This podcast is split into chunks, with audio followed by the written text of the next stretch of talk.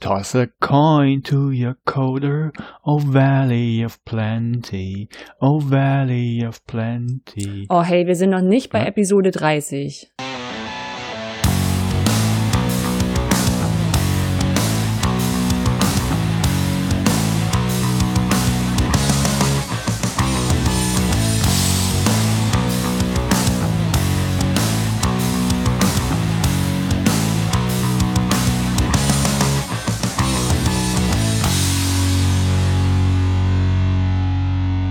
Bildung alt entfernen, Folge 24 vom 26. Februar 2020 direkt aus dem Fantasy-Reich der Bildung. Mit mir heute wieder dabei mein Bildungswitcher Oliver Tacke. Und ich bin das Gesetz der Überraschung, Anja Lorenz. Hallo. Hallo. Ich fand das immer so doof mit dem Gesetz der Überraschung, aber es ist ja auch im Englischen Law of Surprise. Ja. Das ist irgendwie, irgendwie doof. Im Englischen nicht. Doch, finde ich schon. Also, also vielleicht liegt es auch daran, weil, weil, weil Kai hat so ein, so ein, T-Shirt, wo das Element of Surprise ist, und da ist so ein Periodensystem und das heißt so Surprise. Ah, Das ist, okay. so, ist halt irgendwie albern. Ja. Ja, Ja, wer wer es nicht weiß, wir reden natürlich über den Witcher. genau. Und was ihr jetzt quasi gehört habt, ist ein, ein, ein, ein, eine Wiederholung der Sing Gesangseinlage von Ollis Pitch. Da kommen wir nachher noch Kommen wir drauf. gleich drauf. Aber vielleicht auch so speziell für Matthias, der gefragt hat, ob es aufgezeichnet wurde. Nein, wurde es nicht, aber wir können ja noch mal, kannst meinetwegen noch hinten dran schneiden, eine komplette. Ich, ich kann mir gerne noch mal irgendwie Songtext komplett überlegen, speziell für den Fall und das ans Ende schneiden. Oder wir nehmen es bei Folge 30 nochmal auf. ja, kann man gucken. Gut. Ähm, So, äh, her, genau, er, hat mir gesagt, Herz, äh, doch, hast du ja gesagt, natürlich. Herzlich willkommen zu Bildung Eitel entfernen. Das ist der einzige Text, der hier wirklich im Volltext steht und nie vorlese. Ich komme mir gerade vor wie bei äh, Galaxy Quest mit der einen so, ich habe einen Job und ich habe, ja. Wir haben Kommentare bekommen. Wir haben Kommentare bekommen. Äh, zum Beispiel im Blog bei uns von, ich bin mir nicht sicher, ob es Bonnie ist oder Bonnie. Ähm, ich sag mal Bonnie. Ähm, achso, jetzt weiß ich gar nicht, ob es er oder sie ist. Hab- Er ist es, ich Ist er habe näher? Ah, okay, Ja. okay. Dann, hm.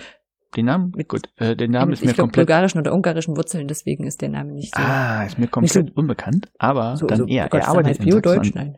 Okay. Er arbeitet in Sachsen Ja. an der Hochschule und freut sich ähm, äh, sehr auf den über den Hinweis über, auf die OER-Fachexperten, die wir das letzte Mal drin hatten. Ja, das habe ich wieder nicht zusammengebracht. Wir hatten ja gestern noch Webinar und dann also hätte ja mal gucken können, ob er da quasi dabei gewesen ist. Ähm, ja, nee, habe ich habe ich nicht zusammengebracht. Also dass das quasi ja, das zwei Sachen sind, die ich mache, ja. Ja. Genau.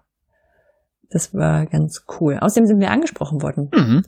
auf dem OER-Camp, was, was sehr schön ist, das so persönlich zu machen und vor allem von Leuten, die man, also ich, also ich, ganz ehrlich, ich habe so ein paar Leute, von denen ich weiß, dass sie einen Podcast hören und, und Leute, bei denen es wahrscheinlich ist, aber bei manchen Leuten, wo ich dann denke so, ach Mensch, du kennst die ja auch nur über die und die Veranstaltung. Mhm. Das ist aber schön. Also da gehen Grüße raus an Björn ähm, und an Marina. Und Marina hat sich sehr gefreut, dass wir ihre EduCamp-Session vom letzten Mal besprochen haben. Also das so auch für, ja, es war ja auch eine wichtige EduSem-Session. Genau. Vielleicht nochmal zur Erinnerung, das ging um die Teachers for Future Session und ihren Blog, den sie da auch mit ihrer Klasse gemacht hat. Also das ist eine, eine sehr wichtige Diskussion und sie sagt dann selber auch immer, sie denkt dann immer, dass, dass sie da alleine ist mit der Meinung, dass sich da Lehrkräfte auch ein bisschen mehr engagieren müssten und von daher schön, schön wenigstens das als Verstärkung zu haben. Genau. Was wir, was wir auch mitgenommen haben von dem äh, Feedback, ist, dass wir vielleicht nochmal erklären müssen, wo der Name Bildung alt entfernen herkommt und was er heißt. Es wurde nämlich vermutet, dass es da jetzt irgendwie sowas wie eine versteckte Ebene gäbe, irgendwie, dass wir wir die alte Bildung abschaffen möchten. Das haben wir, glaube ich, in Episode 1 und 2 aber noch erzählt. Wollen wir nicht, denn wir fanden den Namen einfach irgendwie nur nett. Aber ich hätte es gut gefunden, wir hätten diesen Mythos einfach gelassen. Als, wie mit, wie mit wie, Apple. Wie du merkst, wird es ja vergessen Ist. über die Zeit. Ja, ja. Aber natürlich ist trotzdem nicht keine blöde Sache, alte, antiquierte Bildung. Also Lehre, vielleicht besser gesagt, an der Stelle. Man kann Sachen immer mal wieder auf den Prüfstand stellen, ja. Aber wir haben jetzt Ja. keine, verfolgen keine Agenda, dass wir sagen, irgendwas muss weg. Alles muss neu. Nee, neu, new is always better. Ja. ja, äh, können wir auch mal aufmalen oder so. Mhm. Genau, und dann haben wir noch äh, Feedback bekommen von Markus Daimann auf Twitter, äh, der uns, oder wahrscheinlich speziell mir, eine angenehme Selbstoffenbarung äh, unterstellt hat, zugebilligt hat. Wie nennt man das? Wie sagt man das? Also ihm hat es offensichtlich gefallen, dass jemand sagt, oh, ich habe übrigens Faust nicht gelesen. So habe ich es interpretiert, Hm. dass sich das jemand traut. Wobei ich es nicht so schlimm aber- finde. Also, aber naja. Ich finde es auch nicht so schlimm, aber wir hatten ja auch schon die Diskussion, ob man es heute überhaupt noch lesen müsste. Ja, Aber die Diskussion fangen wir nicht nochmal an. nein. Führt, führt die gerne im Kommentarbereich. Was haben wir heute vor? Äh, ich habe Neuigkeiten mitgebracht von mir. Ich auch? Von mir? Echt? Eh, Gut, Mhm. ich, ich habe ein Paper mitgebracht, das habe ich folgendermaßen getauft. HPIH CDU XF. Ah, ja, ist doch klar. also ne? ich hab, ich, äh, wir wir schreiben die Titel ja immer nur rein und ich habe schon überlegt, was es heißen könnte und habe überlegt, ob die Pausen jetzt gerade darauf hinweisen könnten. Ähm, genau. Vielleicht ich habe habe ich bewusst Pausen gesetzt. ein Paper gelesen und dachte so, wo war Reviewer 2? Mhm. Wir haben wieder eine Fundgrube. Sachen in der Politik, beziehungsweise diesmal ein bisschen mehr in gesellschaftswissenschaftlichen Bereich, äh, automatisch generierte Texte geht's darum. Genau, dann haben wir wieder ein paar Veranstaltungstipps. Und eine Weltverbesserungsidee. Genau, man kann ja auch schon loslegen. Geht. Mit dem neuen. Wie du das vielleicht schon gemerkt hast in, in, der, in dem äh, Shownotes, was jetzt die anderen nicht sehen, ich habe das schon ein bisschen strukturiert, weil wir ja diverse Sachen gemeinsam gemacht haben in den letzten vier Wochen. Und die sind am Ende, Ja. das heißt, es ist dann so ein perfekter Übergang wieder, ne? Die können wir dann auch gemeinsam erzählen. Genau. Ja, so meine ich das, genau. Dann, ha. So machen wir das. Also, äh, ich bin ja, hm, ich glaube, du hast das irgendwo rumgetragen. Ich wäre so ein bisschen der Meckeronkel. Hier im Podcast. Ist aber auch okay. Bitte? Ich Ach so, nein, nein, nein, das war, das war, das war, weil du, weil du, als du in Norwegen warst. Ach so. Als wir den Podcast angefangen haben, dann hast du immer gesagt, wie dunkel und wie, wie, wie, wie weit Ach so, oben und das wie ruhig das. das. alles ist. Und irgendwann habe ich den, den Hashtag Oldi jammert vergeben. Und den packe ich zu dieser Das war. Shownote. Ach stimmt, den hatte ich irgendwann gefunden. So war das, ganz genau. Ähm, ist auch nicht schlimm. Äh, Olli jammert wieder. Ja, ja, genau. Aber nur- nur ein bisschen, Schon, nur ein bisschen. Ich schreibe mir auf, dass Ähm, ich aber äh, ich habe tatsächlich ein Unternehmen gefunden, das noch schlechter ist als die Deutsche Bahn. Möchte ich einfach nur, ich, ich, ich bereite es gar nicht so in, in epischer Länge aus, aber ähm, falls ihr schon mal, oder falls ihr auf die Idee kommen solltet, irgendwann mal zu fliegen oder irgendwie eine Reise anzutreten und dafür Opodo in Anspruch zu nehmen, tut es einfach nicht. Tut es nicht. Punkt. Mehr will ich gar nicht, aber das sei denn, du sagst, okay, ein bisschen mehr darf ich doch erzählen. ein bisschen mehr müsstest du erzählen, zumindest, wo das Problem lag. Das Also Problem ich glaube, ist, wenn man einen, einen Flug bucht und der bleibt so, sowohl seitens der Fluggesellschaft als auch von einem selber, ist das kein Problem. ja, nee, nee, nee, du kriegst es ja nicht mehr vernünftig gebucht. Also äh, ich fliege ja im Mai in die USA und verbinde das mit einem kurzen Urlaub. Das heißt, ich fliege einmal von Hamburg nach, diese über Umwege nach Wisconsin, nach äh, Madison. Da bin ich dann auf der H5P-Konferenz. Dann fliege ich noch nach New York, bin da noch ein paar Tage und fliege dann von New York aus zurück nach Hamburg. Soweit, so gut. So, und dann äh, sucht man natürlich Flüge und versucht nicht äh, Unmengen an Geld auszugeben. Und wenn man nicht weiß, wie Fluggesellschaften Preise setzen, dann guckt man natürlich, sind ja drei Einzelflüge, sucht man drei Einzelflüge raus und ist sehr erstaunt, was sowas kosten soll. Und dann findet man eben Opodo, wo es eine Multistop-Option gibt. Und dann gibt man halt seine drei Flüge an, die man haben will. Und das ist unglaublich günstig dann. Also Opodo ist ja irgendwie die Werbe, damit dass sie super günstig sind, sind sie auch. Aber man kriegt ja das, wofür man bezahlt. Und bei Opodo ist das nicht viel. Da heißt, irgendwann äh, waren dann meine Flüge gebucht, soweit so gut. Er hat noch einmal angerufen, weil ich das mit dem Gepäck nicht verstanden hatte, was mir da geschrieben hatten. Scheint aber alles in Ordnung zu sein, hoffe ich, weiß ich nicht. Und dann taucht irgendwann auf ähm, in der App ein Hinweis bei, bei einem der Flüge, ich solle bitte die Fluggesellschaft kontaktieren. Aber ohne Hinweis, warum und wie ich das mache und äh, was genau, also keinen Kontakt hat, er mir gleich verlinken können. Also das ist nur ein bisschen Jammer, hätte ja komfortabler sein können. Und dann kontaktiert man die Fluggesellschaft und die sagt, ja, wir haben die Flugzeiten geändert, aber da ist jetzt nichts Schlimmes, sie müssen sich nicht bei uns melden. Und dann fragt man bei Apollo nach und die wissen von gar nichts. Und dann geht's los, dann versuchst du hinter den her zu rennen. Also du kriegst du erstmal übers Telefon, wenn du lange in der Warteschleife hängst. Habe ich das beim letzten Mal schon erzählt? Mhm. Hm. Du hast mir schon mal Das kommt mir erzählt. so bekannt vor. Also Ja. du hast dann jemanden an der Leitung, der nichts, nichts dafür kann, dass er wahrscheinlich nicht gut Deutsch spricht. Also es klang sehr nach Indien, Pakistan, so irgendwas aus der Ecke. Äh, sprechen kaum Deutsch, verstehen nicht, was du wollen, äh, was, was du von denen willst.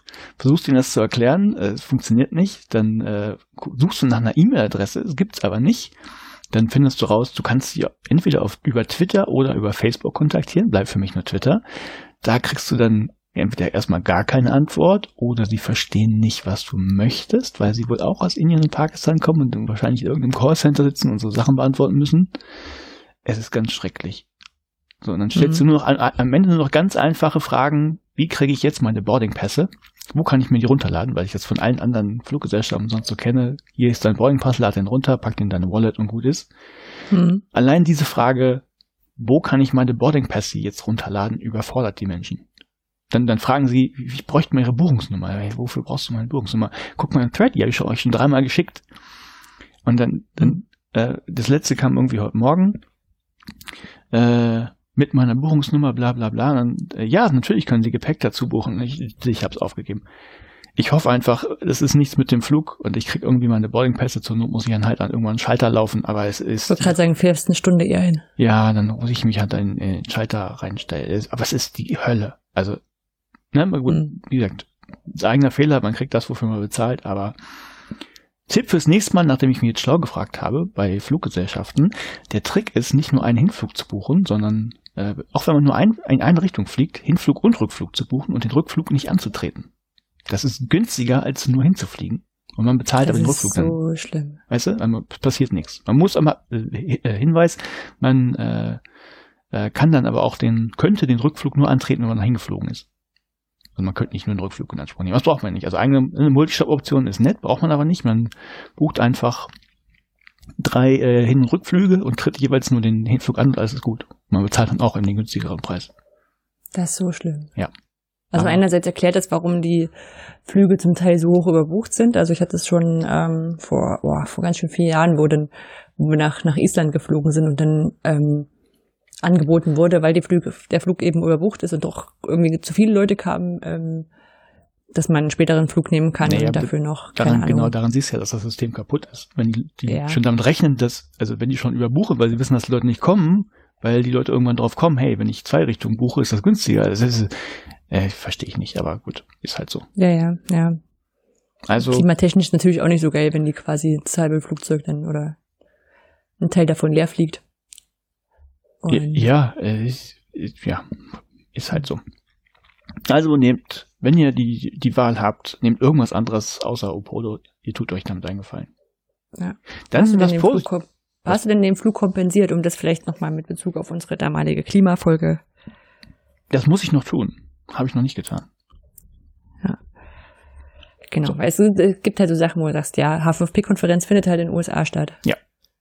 Ähm, dann wenigstens schauen, dass man nicht nur für drei Tage rüberfliegt und dann das ausnutzt. Das sowieso, das, das äh, Kompensieren kommt noch drauf und dann kann man auch überlegen, also Grund, das ist vielleicht was für die Politik. Ähm, äh, man könnte ja auch drauf mal überlegen, ob man Konferenzen dann wirklich vor Ort irgendwo machen muss oder ob man das nicht irgendwie auch übers Netz hinkriegt.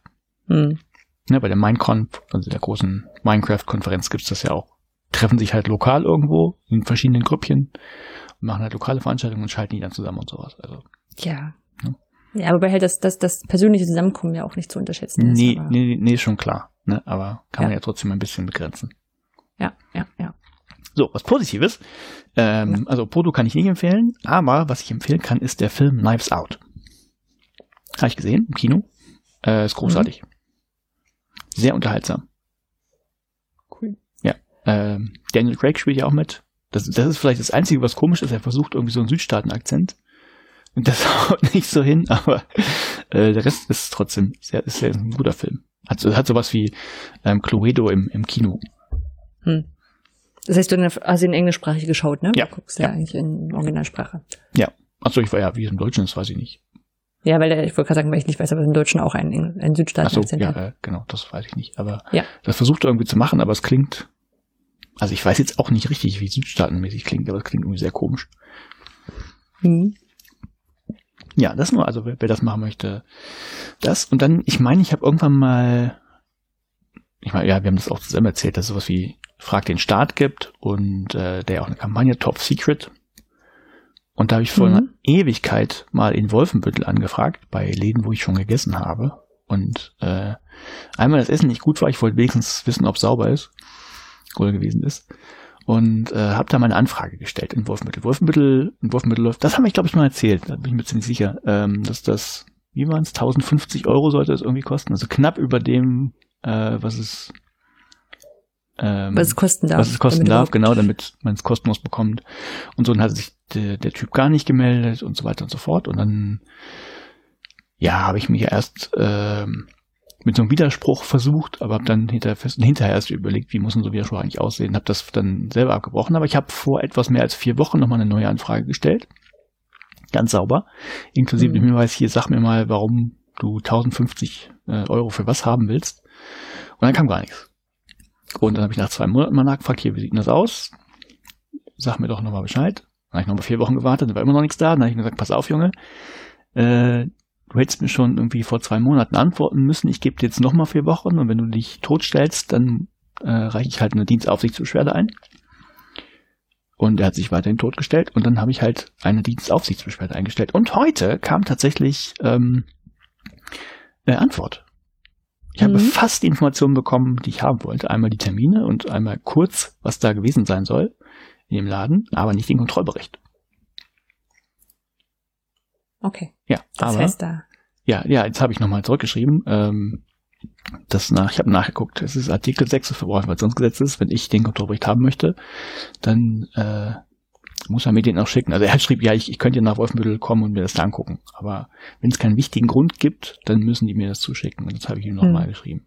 Und ihm nochmal vier Wochen gegeben. Ja. Aber also, ja.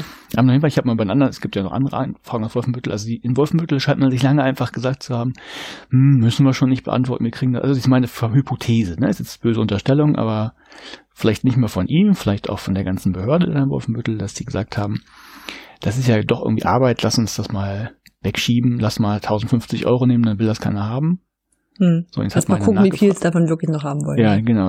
Waren bisher nicht so viele. Also viele haben auch dann, das sieht man da aufgrund der ähm, der Kosten die Anfrage abgebrochen und ich habe halt jetzt mal diese Dienstaufsichtsbeschwerde gestellt. Vielleicht geht's jetzt, also vielleicht, vielleicht kam es von ihm, vielleicht, vielleicht ist der einfach nur, weiß ich nicht, faul, wäre jetzt aber böse Unterstellung.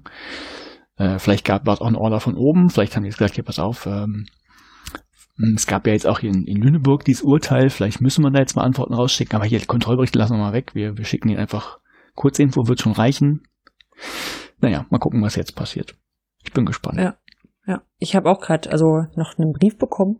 Sieht total wichtig aus, wenn du so ein, so ein, so ein behördliches Schreiben der Stadt hast. Das steht auch irgendwie auf und außen drauf. Das ist, ist ganz gut, dass es mein, mein, mein Briefkasten nicht durchsichtig ist, sonst denken würden, würden die Nachbarn vielleicht was denken. Mhm. Ähm, und das ist auch so, ich habe äh, hab ja angefragt nach, nach ähm, so Imbissen, die bei uns um, der Hochschule, um die Hochschule ringsrum stehen. Mhm. Und da haben sie mir in einem langen Brief geantwortet, mir erst, also erst eine E-Mail lang geantwortet. Das ist also, dass ich das ja nur anfragen würde, um es auf der Plattform zu veröffentlichen. Ja, spielt ja keine Rolle. Spielt keine Rolle, genau. Und ähm, ich habe gesagt, nee, ich habe schon, also abgesehen davon, dass es überhaupt keine Rolle spielen muss, äh, ich habe schon da einfach privates Interesse auch dran, weil mhm. ich da esse. Und da haben sie mir jetzt einen Brief per Post geschickt, weil sie offenbar herausgefunden haben, dass Post natürlich nochmal komplizierter ist, weil ich musste ja wieder einscannen. ähm, ähm, dass das ja schon widersprechen würde, weil ich habe ja die Antwort von Ihnen auch schon veröffentlicht. Mhm. Also ich, ich, sage, ich habe ein individuelles Interesse, aber es wird quasi damit widerlegt, dass ich die Antwort veröffentliche, wo ich also jetzt mal noch einen Widerspruch machen muss und sagen muss, erstmal, das beweist überhaupt nichts. Ja, das eine also, schließt ja auch Weil es einfach aus. zwei Sachen sind. Das eine ist das individuelle ja. Äh, Interesse, das andere ist die Veröffentlichung. Bei der Veröffentlichung bin ich nicht Ihrer Meinung, dass ich das nicht machen darf. Ähm, so würde das aber tatsächlich aussetzen, bis das Ding in, in, in wo ist es, in, in Ostholstein wird jetzt gerade geklagt von Frachtenstadt. Mhm. Dass ich dann sagen würde, naja, wir können jetzt auch einfach abwarten, wenn sie mir das nicht schicken würden. Ich würde sie vielleicht auch auf den Lüneburg-Fall nochmal verweisen. Ja, ja, es gab ja nicht Lüneburg, gab ja noch andere. Genau. Lüneburg war jetzt auch wie Wurfmittel in Niedersachsen. Ja, ja. Also ich, ich, wie gesagt, es geht ja auch gar nicht darum, die einzelnen Sachen da wirklich irgendwie zu denunzieren. Wenn, wenn die halt was finden bei so einem Hygieneding und das ist hinterher weg, nachdem die das zweite Mal kommen, ist es vollkommen in Ordnung. Nee, klar ist in Ordnung. Aber warum so, aber dieses, diese, diese Geheimnistuerei und dann ja. weiß ich nicht. Ja, und in Wales steht's an jeder, an jeder Imbisstür. Mhm. Also müssen die das aushängen. Ja.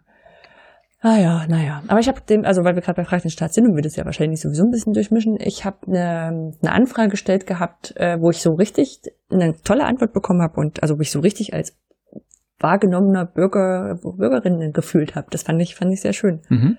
Und zwar haben die hier in Lübeck relativ lange eine Brücke gebaut. Die war erst nur einseitig befahrbar, also in eine Richtung. Und dann wurde ähm, laut Presse auf Druck der ansässigen Unternehmen eine Ampelschaltung eingerichtet, damit man in beide Richtungen fahren kann. Mhm. Und das Ganze war aber kein Beschluss, sondern dann war ein Verkehrsversuch oder so ähnlich haben sie es genannt, wo sie evaluieren wollten, ob das denn geht, so nach dem Motto, ob das denn auch mit einer Ampel besser geht. Und mittlerweile ist die Brücke repariert und wieder freigegeben und alles. Ähm, und ist mir irgendwann eingefallen, dachte so, boah, mich würde eigentlich schon mal interessieren, wie so eine, wie so eine Evaluation aussieht in so einem Bereich. Und dann habe ich das einfach gemacht, in, in meiner Naivität zu glauben, ich kriege da irgendwie drei Seiten PDF. Mhm. Aber jetzt habe ich so, also von der ein, ein, ein, Stadt, ein Schreiben der Stadt im offiziellen Schreiben der Stadtumschlag, der auch oben rausguckt, also das haben die Nachbarn bestimmt gesehen, ähm, einen, einen wirklich einen relativ dicken Block an, an Dokumenten bekommen, wo auch E-Mails hin und her gingen, ähm, die an, äh, entsprechend geschwärzt sind, aber wo man so nachverfolgen kann, welche Entwicklung das Ganze genommen hat. Mhm. Dass hier mal ein bisschen an den Sekunden rumgedreht wurde und sowas und dass die Feuerwehr angehört wurde und die Polizei und das war schon, schon, schon spannend, spannend, auch weil, ja. bitte? Ganz spannend, meine ich. Ja, ja, das, also ich fand das, fand das total spannend jetzt ähm, auch, äh, es war halt letztendlich auch so, dass eigentlich in der, in der letzten E-Mail drin stand, naja, es ist jetzt politisch entschieden worden und ähm, die Bürgerinnen und Bürger scheinen es zu akzeptieren. Mhm. Ähm, aber die Sachen, die sie ähm, ausgewertet haben, deuteten eher darauf hin, dass diese Ampel keine gute Idee ist. Man hat halt was anderes gemacht, was ich, also was ich prinzipiell auch okay finde, wenn man sagt, okay, das ist halt eine politische Entscheidung und keine, die auf ähm, irgendwelchen Zählungen basiert. Ja. Ähm, aber ich habe so gedacht, wenn ich da arbeiten würde als Mitarbeiterin, die das ganze Zeit die, äh, die Autos zählt, dann wäre ich mir veralbert vorgekommen. Also dann hätte man es auch gleich festlegen können. Ja. So. Aber, also ich fand es fand es einfach spannend, da Einsicht zu haben, auch weil da so, so Zeichnungen, wo jetzt was da eingerichtet wurde und sowas waren alles mitgegeben. Also Nee, da war jemand cool. auf Nein, der anderen ja, Seite, der mir Sachen geben wollte. Genau, ich, ich habe ja auch schon sehr positive Erfahrungen gemacht. Also das war ja. einmal in, äh, wo ich einen in Goslar gestellt, das ist um die Ecke vom Wolfenbüttel, da war ich auch mal in einem Laden.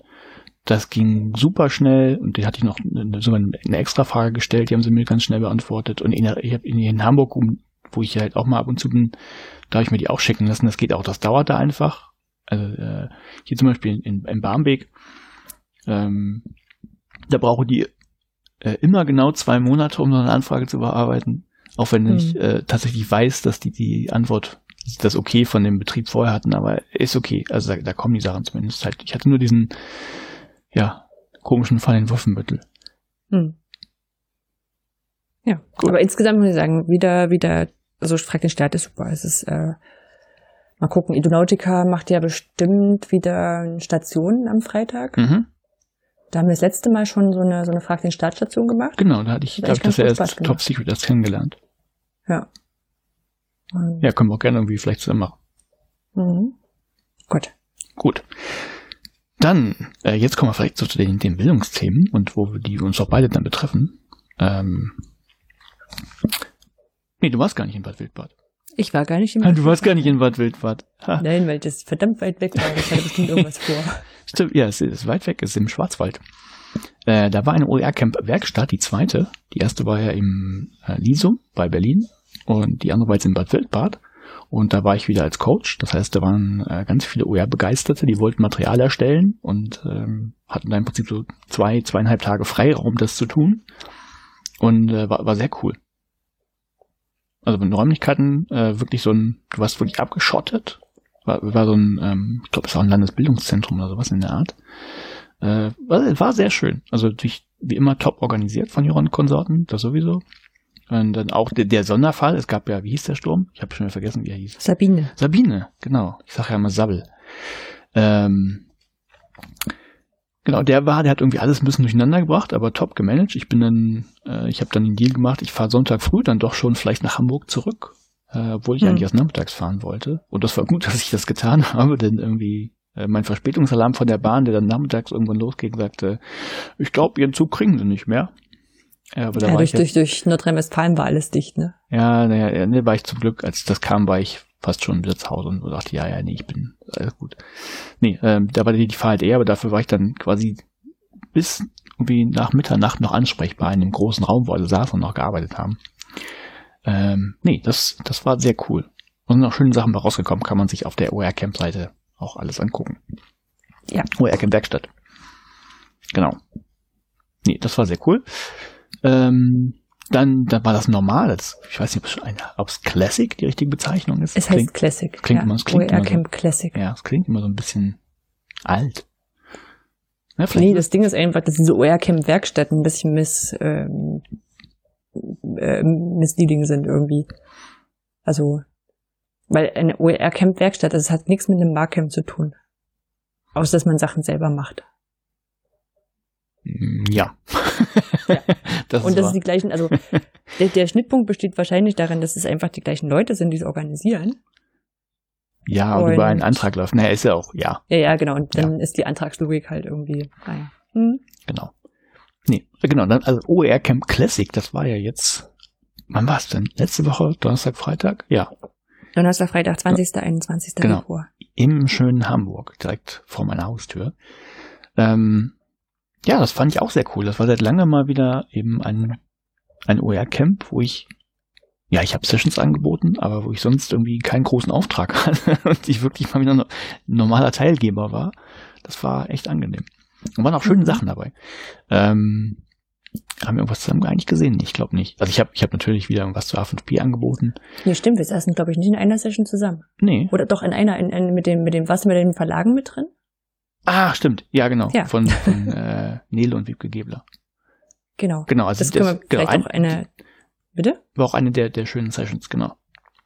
Also da war eine, ähm, eine, eine Mitarbeiterin aus einem Verlag. Und ich weiß jetzt gar nicht, was die ursprüngliche Aufgaben, also Fragestellung in der Session war, aber ich glaube, es war so ein, ähm, hallo, wir sind ein Verlag, ihr seid die OER-Community, wie können wir denn zusammenkommen? Genau. Genau, Ja, das war so. das. Genau, das war Wiebke, Wiebke Gebler vom AAP Verlag. Genau, und ähm, das fand ich auch nochmal spannend, weil ich glaube, also ich dann auch nochmal das Gefühl gehabt, äh, Verlage können bei OER echt noch viel abholen. Na, also es ist halt nicht so das Standard, Standardprogramm oder die Standardprozesse, die sie vielleicht sonst haben, Mhm. mit äh, wir produzieren das und hinterher gibt's irgendwie Geld, wenn jedes Mal jemand was kauft oder so. Aber ähm, mit einer ordentlichen, transparenten Arbeitsweise, mit ähm, wir sind im Verlag, wir haben diese Leistung, diese Leistungen müssen irgendwie bezahlt werden. Mhm. Lass uns mal drüber nachdenken, wie das geht. Ja. Förderung, Crowdfunding ähm, oder doch irgendwelche Verkaufsgeschichten dann dazu. Ähm, da gibt's nicht so wahnsinnig viele Verlage, bei denen ich weiß, dass man die ansprechen kann. Mhm. Nee, genau, darum ging's und dann aber auch, wie man vielleicht zusammenkommen kann. Also die Idee stand ja dann auch im Raum, ob man nicht mal noch mal eine extra Veranstaltung brauchen, äh, irgendwie organisieren könnte, ein Treffen zwischen OER-Community und Verlags-Community, wenn es sowas gibt. Ja. Damit man sich einfach mal austauscht und kennenlernt und merkt, hm, das sind auch ganz normale Menschen und keine bösen. Ja, ja. Nee, genau, die Session, da war ich zum Beispiel drin. Ähm, dann habe ich eine Session besucht zum Thema Augmented Reality und Virtual Reality. Mhm. Ähm, eine Lehre, die ich fand, fand das Thema gut, fand ich spannend und da habe ich natürlich viel gelernt, weil ich davon jetzt nicht so viel Ahnung habe. Ähm, ich glaube, die hat nur nicht ganz so geklappt, weil ähm, wie heißt ich glaube Christoph heißt er, der hat hat ein paar Sachen gezeigt. Also das war war, war sehr schön. Ich habe sowas ja auch noch nicht. Ich habe tatsächlich noch nie so eine Virtual Reality Brille aufgehabt. Mein Bruder hat Richtig noch nie, also nicht mal so ein Cardboard? ja, Cardboard ja, aber das ist nur was Ja. anderes als, als so eine Monsterbrille mit, mit Sound und so. Ähm, mein Bruder wollte mir jetzt mal bei der Playstation zeigen, was hat nicht funktioniert. Und ähm, nee, also war eine schöne Demo, so, ein 3D-Malprogramm im Prinzip, wo du im Raum stehst und Sachen zeichnen kannst. Also sah sehr cool aus, aber ich glaube, das, das Problem war, dass ich die, ähm, also war natürlich auch so die Frage, okay, wo, was könnte man damit jetzt noch in der, in der Lehre irgendwie machen? Und da, da kam jetzt nicht wirklich so viel, weil ich glaube, es ist schwierig, ähm, ja, sich da reinzudenken, wenn man selber noch nicht ausprobieren konnte in irgendeiner Form. Ja. Deshalb kam da jetzt nicht so viel außer, naja, im, im Englischunterricht kann ich mir schon vorstellen, mal virtuell durch New York irgendwie zu gehen und zu sehen, so, ah, so Na, groß oder im ist das- Geschichtsunterricht. ist ja, klar, nee, das waren so, genau, das waren aber so die Standardsachen Mhm. und das war jetzt, glaube ich, nicht Ich habe es so. auch, ähm, vielleicht auch schon vorwegzunehmen, auf der Nextlearn war ich, da geht's um Berufsbildung. Mhm. Ähm, und da war ein Anbieter, der hatte so als Beispiele einerseits, äh, ich stehe im Unternehmen, im Lager, ne, kann Mhm. mich da durchgucken und vielleicht auch andere Sachen ähm, in, in der Fabrik quasi äh, in, in Virtual Reality schon mal erfahren. Und ein zweites Beispiel hatte, das fand ich auch ganz schön, wobei ich, also, also es, ist, es war, war gut, sehr gut gemacht, aber wenn man, wenn man drüber nachdenkt, sagt man, okay, hätte jetzt kein VR sein müssen, aber wann, wann muss es das schon? Ähm, das war in irgendeinem Parlament, ich meine im Europäischen Parlament, ähm, wo du als Zuschauer so drin sitzt, dann drehte sich jemand vor dir um und hat dir so ein bisschen Sachen erstmal erzählt Mhm. Was ich so aus, aus Erzählerperspektive spannend finde, weil ich sag mal so, du, du weißt ja nicht, wohin die Leute gucken. Und dann ist mit so, mit so einem Ansprechen direkt von, von Personen, die da sind, ist das, glaube ich, ganz gut gemacht. Ja. Ja, und dann kannst du dann durch, durch die Prozesse machen. Nee, Ich will mir schnell einen Tee eingießen, will ich nur sagen. Das hat, ich habe versucht, das leise im Hintergrund zu machen. Das wird ich gelingen. gehört. Ja. Ja, sehr gut. Ich, ich überbrücke das einfach mal, indem ich weitererzähle. Genau, nee, also deshalb äh, fand ich gut, aber deshalb kam, kam da nicht wirklich so viel ähm, an, Rückmeldung, was man jetzt noch machen könnte. Klar gibt's da noch, gibt's da noch Ideen. Mhm. Äh, wo war ich noch? Ich war in einer Session drin, da ging es auch so um das Thema ähm, Geld verdienen mit OER. Die hat Sonja gemacht. Und, Hast du äh, gesagt, geht nicht. Hm? Hast du gesagt, geht Nee, nicht. nee, Sonja hat, hat äh, das als Frage tatsächlich mitgebracht und dann wurde darum Mhm. diskutiert und äh, war auch okay. Ähm, ja, ich, ich fand es irgendwie ein bisschen. Also vielleicht liegt es daran, weil ich das ja quasi selber mache. Ich sehe es bei anderen Leuten, dass es funktioniert und dann saß da jemand äh, und da kam dann die die Aussage, ja, das geht doch aber nicht. So, bupp. Mhm. Und dann ah, so, naja, und so, das war das eine. Das andere, das verstehe ich dann, dass das wohl der Eindruck manchmal entsteht, alles müsse jetzt OER sein und man dürfe gar nichts mehr verkaufen und kein Geld verdienen und so. Und äh, wenn der, der Eindruck irgendwo entsteht, ist natürlich dann, das ist das, das Problem, aber es ist ja auch nicht so. Ne? Man, also jeder soll natürlich gucken, äh, bis, bis zu dem Grad kann ich es treiben und auch schön und sich dann überlegen, das vielleicht irgendwie 50-50, weil genau mit den anderen 50 Prozent kann man eben ne, irgendwie nimmt das geschlossen Geld verdienen, das muss man machen, um seine hohen Fixkosten irgendwie reinzukriegen, aber das andere nimmt man einfach mit, um darüber mehr Aufträge zu bekommen oder ne, oder oder oder also Meinst du, das kommt durch diese Empörungskultur, die jetzt durch Medien und so ein Zeug ähm, gefördert wird, dass die Leute einfach nicht mehr richtig zuhören? Also, da nehme ich mich jetzt auch nicht aus, aber zum weiß Beispiel ich als nicht. Bündnis, als bündnisfreie Bildung sagen wir schon, wir wollen OER haben, aber es ist immer eingeschränkt auf Sachen, die staatlich gefördert sind. Naja, dass ihr jetzt Hm? nicht zu, zu Unternehmen rennt und sagt, äh, ihr dürft jetzt aber Genau. nichts mehr verkaufen. Nee, Genau. Und andersrum, wir sagen auch nicht, äh, mit der Produktion von OER darf kein Geld verdient werden. Sonst hätte ich meinen nee, Job nicht. Nee, ist ja auch nicht so. Ich Ja, habe ja auch also- das, dann das Beispiel von Jorans Buch gebracht. Also wer es nicht Ja. weiß, äh, ne, es gab ein Buch von, äh, ist ja nicht nur von Joran. Äh, naja. Also Hm? es hat ja Das den, Barcamp-Buch? ja, naja gut, ähm, genau, das ist ja, das steht unter einer freien Lizenz, Joran hat's geschrieben. Äh, Es gab aber Lektoren und so weiter und ein Verlag ist davon bezahlt worden. Alle Menschen, die da dran gearbeitet haben, sind bezahlt worden. Und trotzdem ist das Ding jetzt frei verfügbar, weil die Mindestmenge, die irgendwie verkauft werden muss, schon verkauft ist und gut ist. Ne, alle zufrieden, es gibt ein Modell, man kann damit Geld verdienen, also alles, was jetzt quasi extra verkauft wird, also verkaufen kann man es natürlich gedruckt immer noch, das kriegt man nicht geschenkt. Äh, Na, sozusagen geht, das- wenn du zum Barcamp, zu Aircamp gekommen bist, hast du eins geschenkt bekommen. Das Ja, das ja. ja. Aber wenn du jetzt zu Amazon gehst, steht da nicht nur Euro auf in deinem Warenkorb. Nee, also ne, das kostet immer noch Geld, aber wer will, kann ja auch, wenn das PDF reicht, der holt sich irgendwie das PDF und es ist frei verfügbar und trotzdem ist bezahlt worden, Leute haben damit Geld verdient und alle sind glücklich. Ne, Also das, das geht. Das ist eben nicht so, dass das, und deshalb, also, also kann man das? Ja, kann man. So. Und nein, es geht nicht immer, hat aber auch keiner behauptet. Ja, und ich weiß auch, wie gesagt, das ist halt so ein Ding, wo du sagst so, ihr sagt alle, man muss OER machen. Ich meine, das ist jetzt auf dem OER-Camp, äh, das, ja, das das Thema ein bisschen nicht so. dominant, das ist irgendwo klar. Ja. Aber so, ich weiß nicht, warum das dann immer gleich so, so zugespitzt wird. Aber wie gesagt, mir geht's bestimmt mit anderen Feldern genauso, wo ich dann denke so, Ja, das oh, alle reden nur noch über das und ja, kann sein. hm, vielleicht gerade eine komische Zeit auch. So, Ja. das waren mal so meine Eindrücke vom, aber wesentlich, glaube ich, vom OR-Camp. Ja, da vielleicht direkt passend dazu, mit alle sagen, wir müssen jetzt OER machen. Ja. Ich war in zwei Sessions drin, die so aus der aus dem Hochschulbereich kamen. Deswegen, also ich habe am, ersten Tag das Gefühl gehabt, ich habe ganz schön viel mit Hochschule gemacht. Mhm. Ähm, was aber vielleicht so dran liegt, dass ich sonst bei den OER-Camps irgendwie ganz selten auf Hochschulen Themen treffe. Und da waren beides mal so Projekte drin, ähm, bei denen ähm, mehr oder weniger gesagt wurde, äh, wir haben jetzt ein OER-Projekt und ihr müsst jetzt OER machen. Mhm. Und die Konsequenz war, dass die Lehrkräfte dann kamen oder die Dozierenden ähm, mit ihrem Material, was sie in, in, in der Vorlesung einsetzen, dass diesen armen Projektmitarbeitern rübergeschoben haben und Mhm. gesagt haben, hier mach halt OER draus. Mhm. Und dann ist das halt so ein PDF-Slide oder, oder PowerPoint-Slides, ähm, die halt während einer Vorlesung gezeigt werden. Ja, ja, okay. Ist natürlich Die auch sehr sind halt so dankbar. oh, da ist ein Die Bild. sind halt so gut, wie, wie, Mhm. wie solche Slides sind. Ne? Mhm. Also wenn die mal, also wer sowas noch nicht gesehen hat, wie Vorlesungsfolien in der Vorlesung aussehen, ähm, äh, googelt halt mal danach. Aber es ist also es ist, das ist ist ein weiteres Problem, aber zum Beispiel, dass das ähm, die, die gelten zum Teil mit als Skripte. Ja, also es ist nicht so, dass äh, die Lehrenden häufig das so machen, du hast halt deine Vorlesungsslides und du hast ein dazugehöriges Skript, wo das nochmal niedergeschrieben steht, sondern in der Regel gibt's die Vorlesungsslide und die kannst du dir ausdrucken und damit lernen. Ja. Und genauso werden die erstellt. Das sind Textbüsten mit ein paar Bildern. Genau, mit Schmuckbildern, wo dann Dagobert Duck einfach reinkopiert wird. Und dann hast Genau. du als Mitarbeiter nachher das Ding, dass du, ja, das, ich glaube nicht, dass Disney uns die Rechte verk- verkauft hat. Genau, und dann sagt man so, naja, im Vorlesungssaal, da steht halt kein Anwalt drin. Mhm. Ähm, und wir haben jetzt sowieso keine Zeit, das zu ändern. Aber andersrum, das, das Donald Duck-Bild rauszunehmen, ist ja eins jetzt was, wo die wo Projektmitarbeiterinnen und Projektmitarbeiter auch schnell gucken könnten, da finden wir ein anderes Bild. Ja. Irgendeine frei lizenzierte Ente. Ähm, aber du hast ja so ein paar Sachen, die wir tatsächlich äh, diskutiert haben. Was fällt unter ein Zitratrecht und du kannst drinstehen lassen? Was fällt unter unter Einbetten oder was könnte man, also wie sieht es zum Beispiel aus mit Fallbeispielen, Mhm. die du im Unterricht problemfrei zeigen kannst. Also wir hatten so Crowdsourcing und hier dieses gab's du damals, dass das Priel schmeckt lecker mit Hähnchen, weil du irgendwie das Design von so einer Priel-Flasche Ja. designen konntest und die mit den meisten Stimmen gewinnen und dann stand halt das drauf. Oder sollte vielleicht draufstehen, haben sie nicht gemacht, weiß ich gar nicht. Und diese Beispiele kannst du im Unterricht problemfrei zeigen. Mhm. Und wenn du jetzt das extern machst, war dann so eine Sache, hm, es könnte und das Zitatrecht fallen, wissen wir nicht so ganz.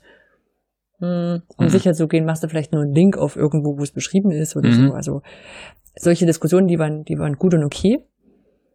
Aber die Sache ist halt so, wo wir dann am Ende darüber diskutiert haben, angenommen, wir nehmen jetzt diese, diese Vortragsfolien, die wirklich nicht gut sind, also jetzt zumindest nicht hübsch und nicht ähm, wirklich Textfüßen und so, und bauen da alle Bilder raus, die, die irgendwie problematisch sind und, und stellen die alle um, dass sie rechtssicher sind, Mhm. dann habe ich ja am Ende trotzdem nur Vorlesungsfolien, die nicht gut sind. Ja. Also die nicht, Ja. die, also die, wo, wo kein Material rauskommt, wo jemand anders sagt, boah, das ist ja voll cool. Mhm. Das kann ich total gut gebrauchen. Also klar, irgendjemand, der auch die Vorlesung hält und dann auch Folgetexte, Folien braucht, äh, das kann schon sein. Aber ich dachte so, wenn man schon dann neue Ressourcen frei hat, dann könnte man ja auch Material produzieren, was jetzt so beiden Seiten auch was bringt. Ich sag mal, die, die Professorin, äh, die das mal abgegeben hat, um das die, ähm, rechtlich OER äh, sauber hinzubekommen, die hat ja auch nichts davon, wenn sie nachher das zurückbekommt. Und da sind halt andere Grafiken drin, aber sonst sieht's aus wie vorher. Ja. Ja, nee, ist richtig genau. Aber trotzdem, ja gut, da ist natürlich OER nicht am Anfang der Gedanke, sondern äh, quasi der nachrangige Gedanke. Daran liegt das ja. Genau. Also wenn du, wenn du anfängst, so ein Material zu bauen, dann kannst du ja drüber nachdenken und, und das mit berücksichtigen. Und dann ist auch der, der Mehraufwand, der dann immer vorgeworfen wird, auch echt, also verschwindend gering. Ja, aber gleich, gleichzeitig, ich, ich verstehe schon, dass die, also wenn wenn es, ja, selbst wenn es wenn es mitgedacht werden würde, also die machen das ja erstmal für sich und für sie reicht das aus. Warum sollten sie jetzt anderen die Arbeit abnehmen? Das Ja, kann ja, ja, jeder ja. remixen, wenn es dann frei verfügbar ist. Und wenn er sagt, das reicht dir nicht, dann kannst du ja noch ein Buch draus machen oder ein Skript oder sonst was. Genau. Und im Zweifel bist du ja sowieso in deinem Klassenraum, hast diese Schranken, die das Urheberrechte darbietet. Na, warum sollst du nicht ausnutzen? Also verständlich ist das schon. Vielleicht liegt es einfach, also ich glaube, es liegt einfach daran, dass solche Projekte, wenn die heißen, bitte nehmt altes Lehrmaterial und macht Neues draus, das ist irgendwie, Nee, nee, ich verstehe das schon. Also das Material wird halt einfach an, also wenn, das ist halt so traurig, das ist, das ist deren Standard, das reicht für die, das nutzen die. Ne? Mhm. Also wenn, für, für sie ist das ja in Ordnung und dann ähm, ist ja, also hängt ja nicht an OER. Das Material ist, sagen wir mal, einfach ganz platt. Das ist auch so scheiße. Egal ob es frei Ja. ist oder nicht frei. Ne? Also eigentlich musst du da nicht mit OER ansetzen, sondern eigentlich also, okay, wie machen wir überhaupt ein grundsätzlich vernünftiges Material für eine Veranstaltung? Mhm. Ja, deswegen sage ich ja so, es wäre dann vielleicht besser, irgendwas zu machen, wo du sagst so, okay, du, du hast jetzt deine Vorlesungsfolien, ne? Machen wir doch mal tatsächlich ein gutes Skript. Mhm. Wo dann hinterher genau, wenigstens genau. alle zu dir kommen und sagen, Genau. boah, das ist voll cool, dass ich hier in der Vorlesung auch mal ein ordentliches Skript bekomme. Genau, das wäre nur für mich erstmal noch losgelöst vom OER-Gedanken, sondern wirklich einfach so, mach mal eine vernünftige Veranstaltung. Genau, nee, aber auch so, auch, wo du sagst, so, du hast jetzt Ressourcen eben über die OER-Schiene bekommen. Ach so, ah, ja, okay, klar. Ja, also Ja, da, da wird ja gerade Geld reingesteckt, dass Ja. du hinterher dann irgendwie Vorlesungsfolien hast, die auch nicht gut sind. Ja, genau, stimmt, dann sollte man eher ansetzen, da hast recht. So. Aber wie gesagt, es war auch so ein, mh, wenn ich sagen, aber so manchmal sitzt du ja so in Sachen drin und denkst so, diskutieren wir tatsächlich jetzt das hier.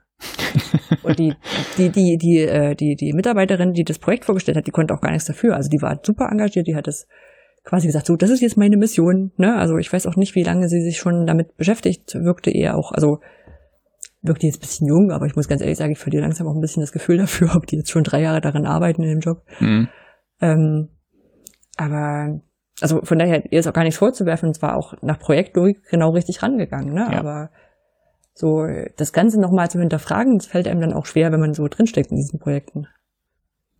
Ja. Ja.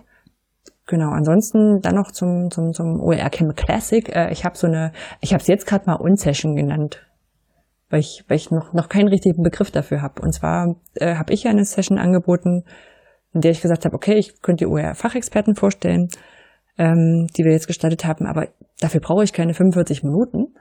Deswegen würde ich meine Session teilen. Also wenn ihr einfach noch ein anderes Projekt vorstellen wollt oder irgendeine Idee, eine kurze Sache, die man so in fünf bis zehn Minuten diskutieren kann oder mhm. vorstellen kann, dann machen wir so eine, so eine bunte Projektvorstellungssession. Ja. Und das hat sehr viel Spaß gemacht. Also auch einfach, weil es dann nach 10, 15 Minuten ein ganz neues Thema war. Mhm, wie so ein Lightning Talk. Ähm, genau, da waren ein paar tolle Projekte dabei. Ähm, werde vielleicht in die Dokumentation nochmal verlinken. Und ähm, ich brauche noch einen richtig guten Namen dafür. Also du hast ja gesagt Lightning Talks. Lightning Talks, ja, das trifft's genau, was inhaltlich da ist. Aber das lässt immer so ein bisschen vermuten, dass du was vorbereitet haben musst. Ja, ich hatte ja noch äh, auf Twitter ja Speakers Corner. Speakers Corner. Das einfach weil kann sich halt jemand, äh, gut, die, das, da ist ja zum Hinstellen und du erzählst was, die anderen hören halt zu, wenn sie Bock haben. Und äh, kann ja auch eine Diskussion sein, die spontan entsteht, aber. Ja, aber du hast halt 15 Minuten und wir brauchen noch irgendwas, was nachher danach einen, einen Countdown macht. Ja, ja gut, da kannst du ja, kannst du was lasern. Ja. Ja, nee, ansonsten, ich fand es im, im Beta-Host zum OER Camp Classic sehr, sehr schön. Räume haben gefetzt. Infrastruktur war gut. Also war es ja immer sowas wie Candy Bar und, mhm. Und Essen war auch gut. Also weiß ich, wie heißt es, bin ich wieder die, die, die sich über, äh, über dieses Essen in einer Konferenz bewertet. muss jetzt auch unter, unter organisationstechnischen Hintergründen mal hinterfragen, so mit sämtlichen Anforderungen, die man heute so, so hat. Fand ich gut. Ja. Ähm, ja, und dann sind wir rüber gewechselt in die HAW Hamburg. Genau, zum Hacks and Tools. Genau. Das ist immer noch ähm, deine Neuigkeiten-Session. Genau, ja. Wenn man wenn man simpel erklären wollen würde, könnte man sagen, das ist genau wie die OERCAM Werkstatt. Vom Prinzip. Ne, also Leute kommen zusammen, um, um Dinge zu entwickeln und kriegen dabei Hilfestellung. Äh, war aber ein bisschen anders, also macht der Titel auch deutlich, als waren äh, eben tatsächlich auch ein paar Entwickler da. Das ist mir aufgefallen. Mhm. Es waren Leute da, die ähm, kamen aus der Programmierecke und ähm, konnten ihm auch gut helfen und Fragen beantworten, wenn die ähm, einzelnen ja, Grüppchen, äh, wie hießen sie denn? Die hatten einen Namen. Communities. Communities, genau. Ähm, wenn die irgendwie technische Fragen hatten, Probleme hatten, konnten die die ganz gut beraten. Das war ganz cool. Ja. Genau. Und das war, das war cool. Ähm, ich glaube, das war auch so ein bisschen so ein Spagat. Also es war so als äh, OER-Camp Werkstatt quasi mit angedacht, dass halt viel Material und sowas entstehen soll. Ne? Mhm. Ne? Ähm, und ich glaube, als die OER-Camp Werkstatt Konzeption losging, haben alle so auch gleich an so eine Art Hackathon gedacht. Aber der Begriff Hackathon ist halt kontraproduktiv, wenn du Leute anlocken möchtest, die auch einfach gute Materialien erstellen und aber Angst hätten, wenn sie jetzt denken, sie müssten irgendwas programmieren können. Ja, also Feedback von einer Lehrkraft war tatsächlich, hm? ähm, äh, ich, ich verstehe den Namen nicht und auch die Kurzbeschreibung war jetzt eher so nicht so, äh, dass es ansprechend war, dahin zu gehen. Also es, hm. ähm, der Titel und dieses Hack allein drin hat tatsächlich schon ein bisschen abgeschreckt, ja. Ja, andersrum, ich habe auch gehört von, von, von anderen, die dann nur zur Projektvorstellung gekommen sind am Ende, dass sie auch gedacht haben, es wäre ein Hackathon. Mhm. Also das, ähm, die Begriffe tragen nicht so zum Verständnis bei. Ja, aber das ist genau wie OER. Also wenn man das nicht kennt, weiß man es auch nicht. Du meinst, es ist eher so Sachen zum Filter. Leute, die sich dafür interessieren, die fragen dann auch mal nach oder so. Ja, könnte sein, genau. Ja, Nein, aber das ist natürlich so auch nicht gut, da kriegt man keine Neulinge rein. Genau, deshalb eigentlich ein Häkchen normale Werkstatt, OER-Camp-Werkstatt. Ähm, hm. Was ein bisschen anders war, war noch, es gab eben noch einen, äh, einen Förderwettbewerb, wo man ein Projekt vorstellen konnte und man konnte dann auch Geld bekommen und zumindest vorgeschlagen werden für eine Förderung. Da muss man noch Papierkram ja. auswählen hinterher. Und das Aber nicht jetzt nachträglich, sondern halt um Sachen zu entwickeln in Zukunft. Genau. Ja, also genau. Im Prinzip ging es dann auf dem Camp vielleicht schon mal einen Prototypen zu entwickeln und eine Idee zu entwickeln und vorzustellen und ähm, ja, einen Antrag auszufüllen, das kurz auf der Bühne zu pitchen innerhalb von fünf Minuten und äh, dann zu hoffen, dass man einen Zuschlag bekommt. Und das habe ich auch getan, hast du ja schon angedeutet. Ja, genau. Genau, jetzt Hast muss ich gesungen. gucken, wie ich mich da rumlavieren, äh, was heißt rumlavieren? Ist ja nicht ganz einfach. Also ich habe äh, einen Prototypen erstellt für einen neuen H5P-Inhaltstyp, über den ich noch nicht so viel sagen möchte, weil ja im Mai die Konferenz ist und ich eigentlich, also dann in wahrscheinlich schon äh, auf jeden Fall benutzbar, vielleicht noch nicht komplett fertiger Version zeigen möchte. Und das soll ja eine Überraschung sein für die Welt. Da möchte ich da nicht so viel zu sagen, aber wer jetzt sehr neugierig ist, kann natürlich auf Twitter gucken, was da vielleicht schon gepostet worden ist unter dem Hashtag OERCamp. Vielleicht halte ich es so geheim. Soll ich es einfach in den Shownotes verlinken für alle Leute, die unsere, Ja. unseren Podcast hören? Ja. Ja. Aber so viel sage ich, also äh, ich, ich möchte es halt nicht, dass, also, naja, es soll halt eine, noch ein bisschen Überraschung sein und ich weiß nicht, inwieweit das international durchschwappt, wenn es jetzt hier jemand hört, aber äh, deshalb sage ich noch nicht so viel dazu. Mhm. Ähm, ist technisch was ganz anderes, glaube ich, kann man sagen. Sowas gab es bisher bei H5P noch nicht. Ähm, ja. Und habe ich halt vorgestellt, und das hast du ja auch schon angedeutet. Äh, ich habe ich hab gestern noch, gestern Abend im Zug noch dazu geblockt und auch schon veröffentlicht, kannst du verlinken. Äh, aber ganz kurz, warum mein, mein Pitch vielleicht ein bisschen anders war als äh, die anderen. Ja, ja, ja doch, ich bin ein bisschen aus der Reihe gefallen.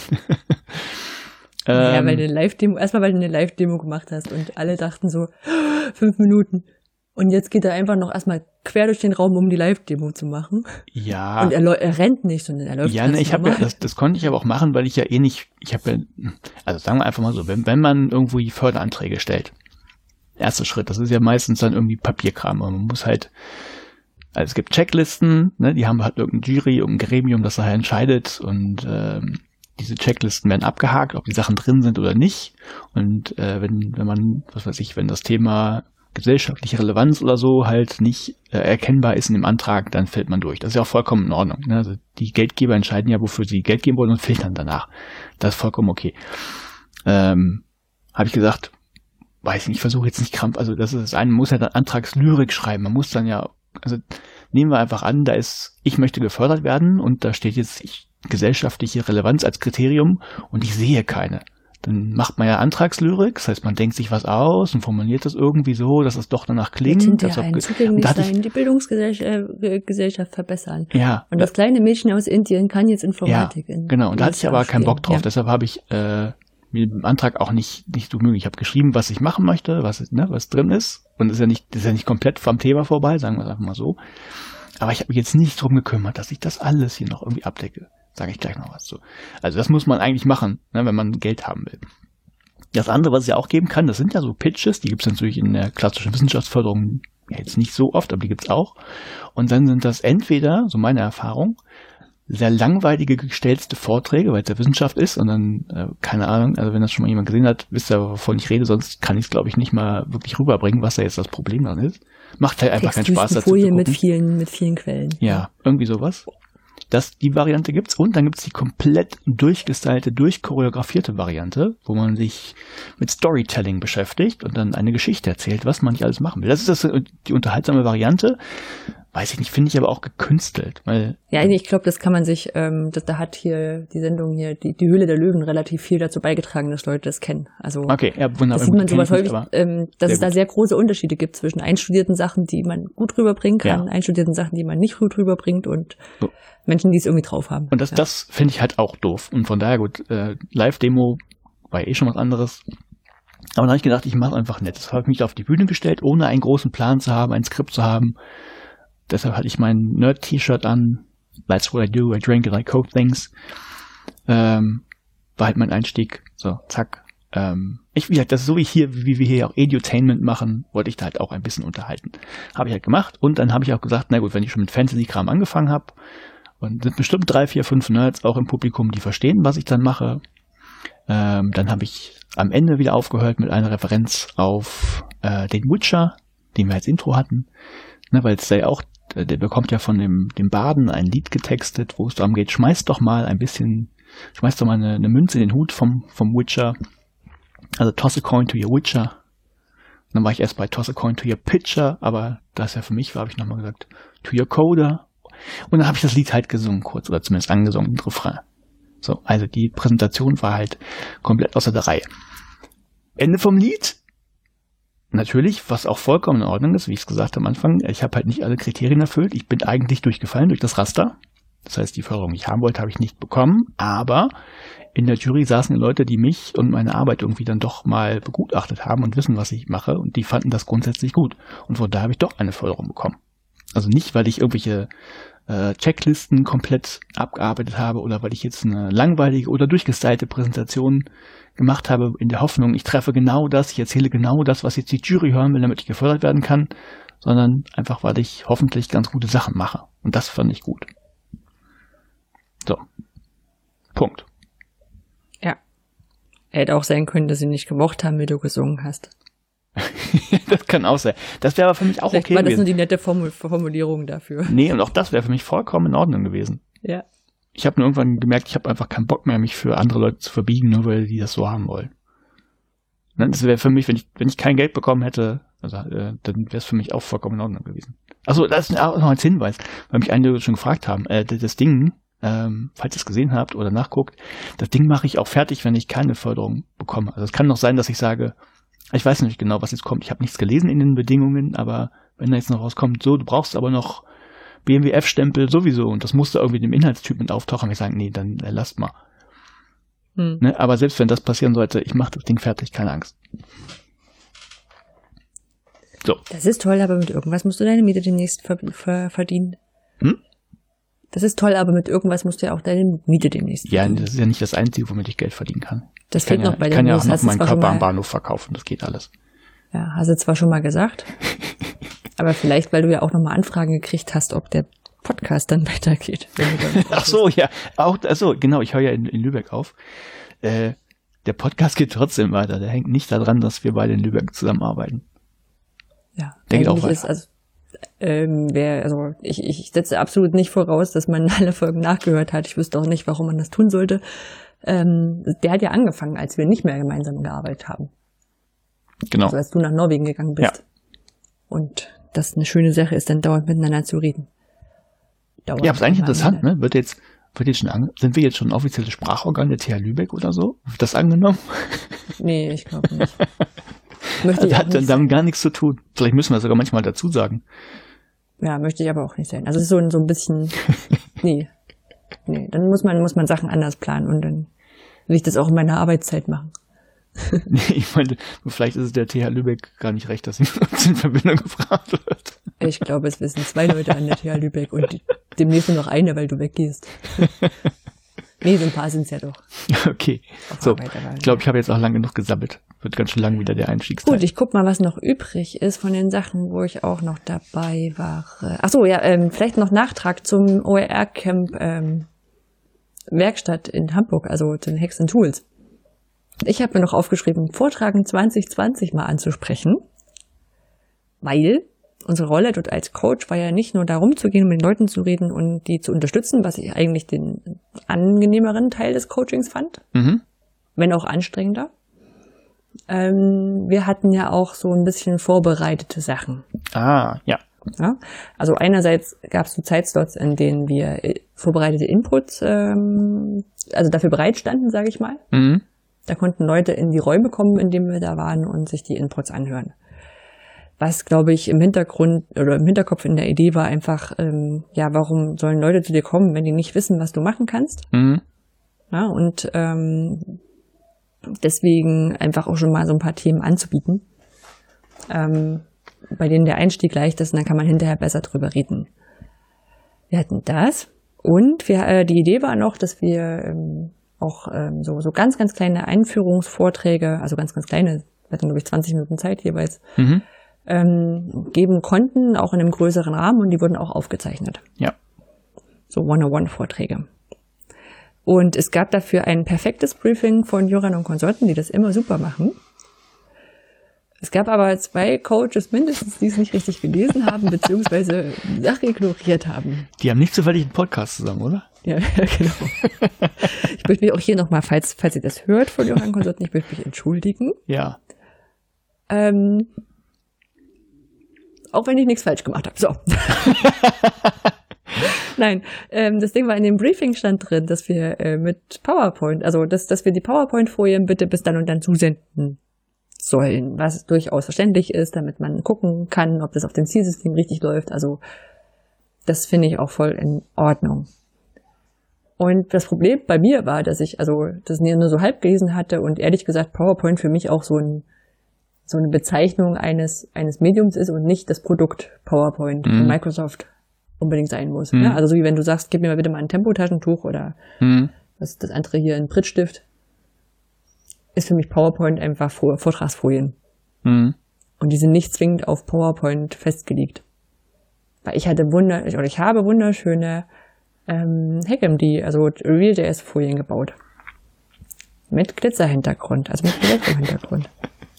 das sich verschiedene einfärbt und so. Und dann hieß es, nee, brauche ich als PowerPoint oder als PDF. Mhm. Ich dachte, hm, kann ich machen, PDF exportiert sah doof aus. So.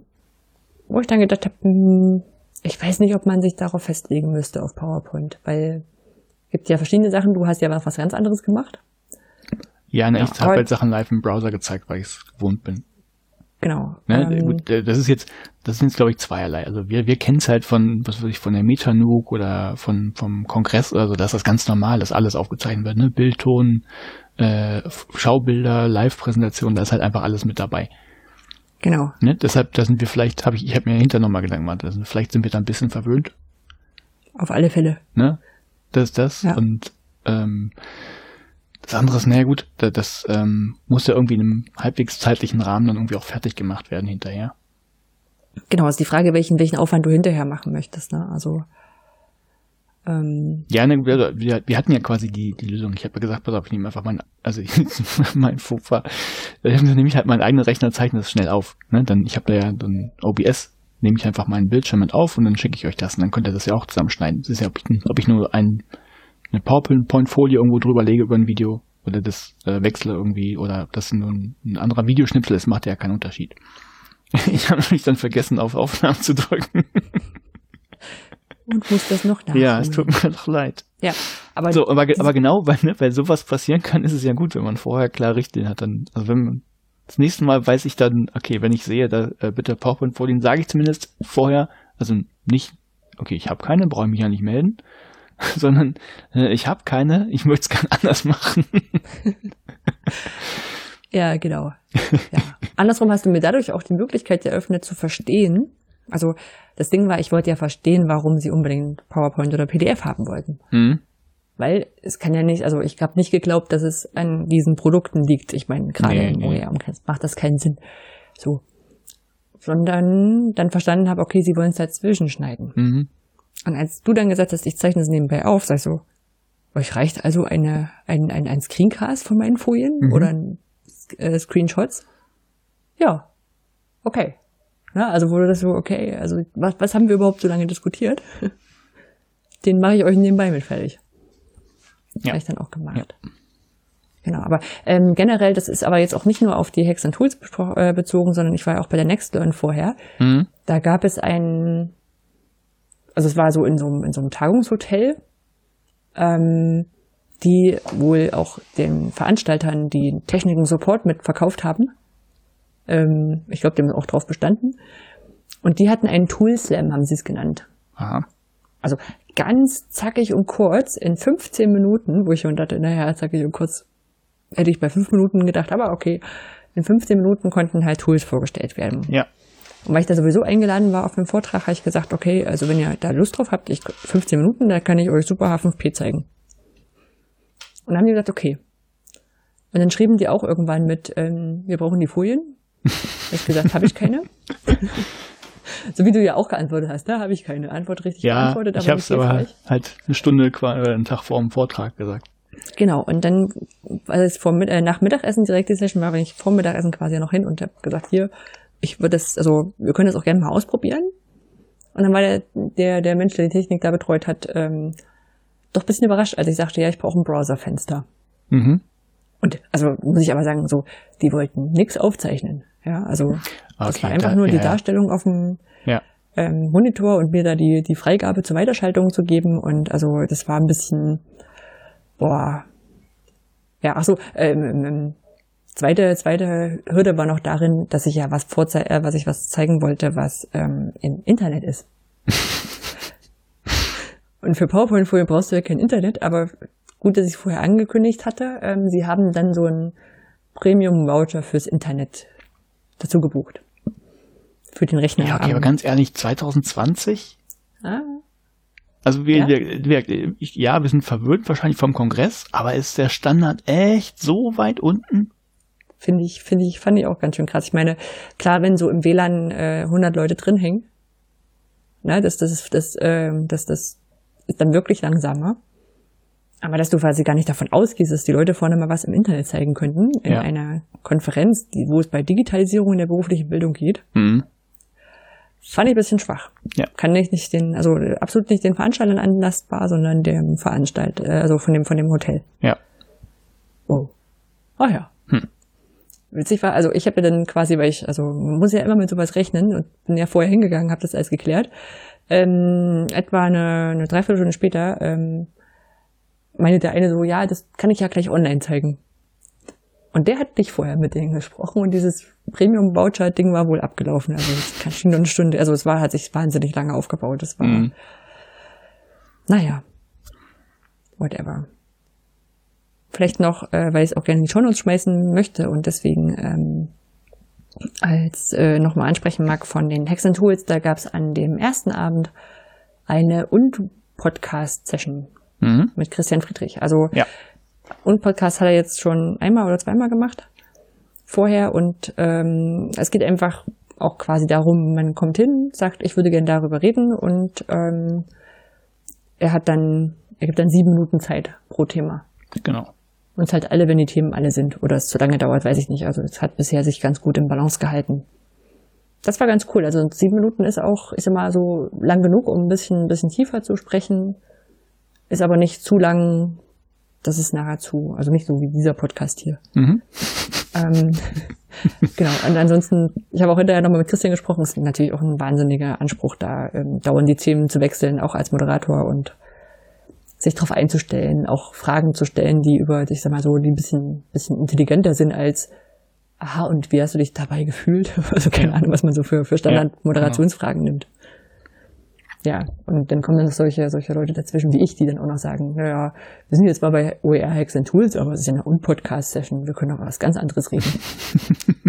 ähm, wie gesagt, wer reinhören mag, ich habe ich hab mal gedacht, das Kind nutzte mal ähm, und habe äh, als, äh, als, als ungewollte Feministin, also hat das nie vor, mich mit Feminismus zu befassen und wie ich quasi dann immer wieder drauf gestoßen wurde, bis man jetzt sagt, okay, wir müssen das jetzt mal anfassen als Thema.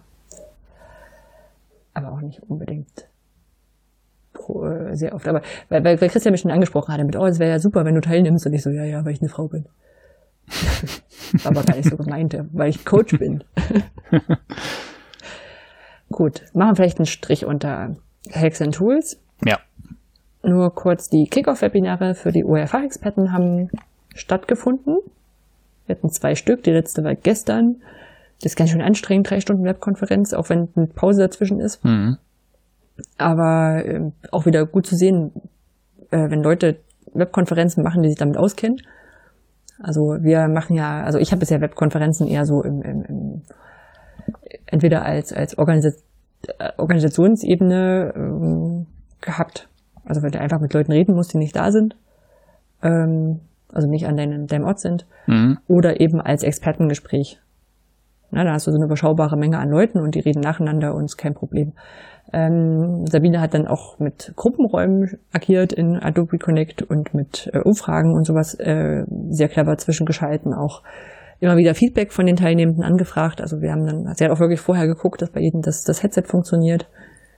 Wenn so bei zwei, drei Leuten nicht funktioniert, ist auch okay, aber das äh, war eigentlich so vorgesehen und es hat eigentlich bis auf wenige Ausnahmen super geklappt. Mhm.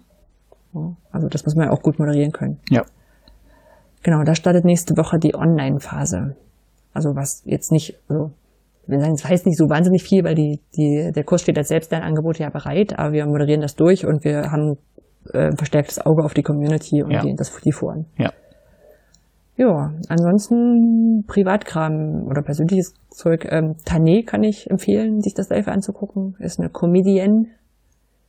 Nie Ähm, gehört.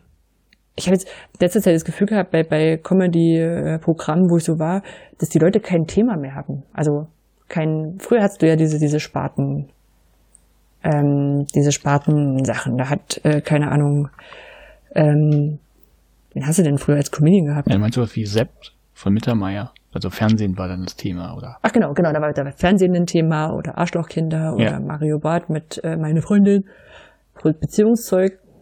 Und die neuen Programme, ich war auch bei Hazel Brucker und bei, ähm, bei Felix Lobrecht und so, die haben nicht irgendwie so ein Thema. Mhm. Das ist so, als, als würde jemand dir von seinem Leben erzählen, das ist halt witzig.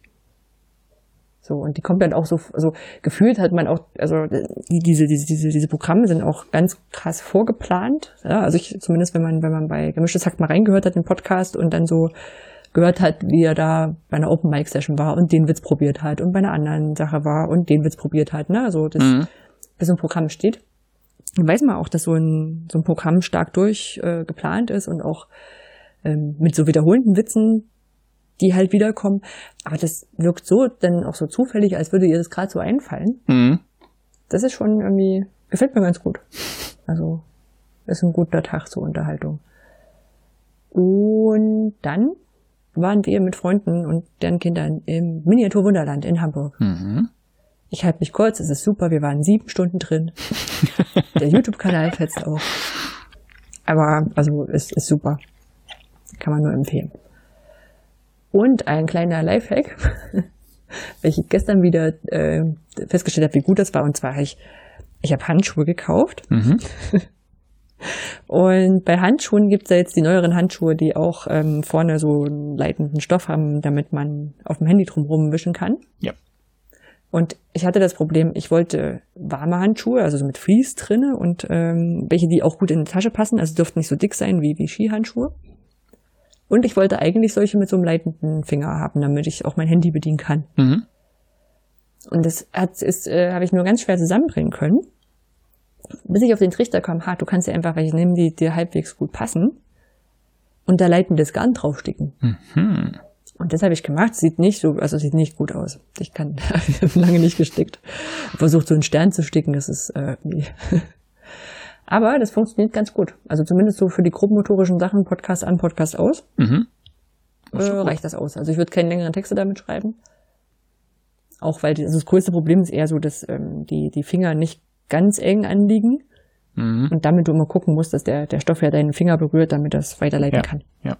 Aber so dieses, ich dachte, ich gebe das einfach mal weiter, für die Handschuhe kaufen. Das ist, echt so Ja, warum nicht? Dann kann da, kann man da, kann man da was dran ändern. Gut, gut. So. Viel vorgeplänkelt, aber es ist auch Jetzt Paper? passiert in letzter Zeit. Du bist dran mit Paper. Genau. HPIH CDU XF. Habe ich bewusst mit falscher Pause vorgelesen. Ja.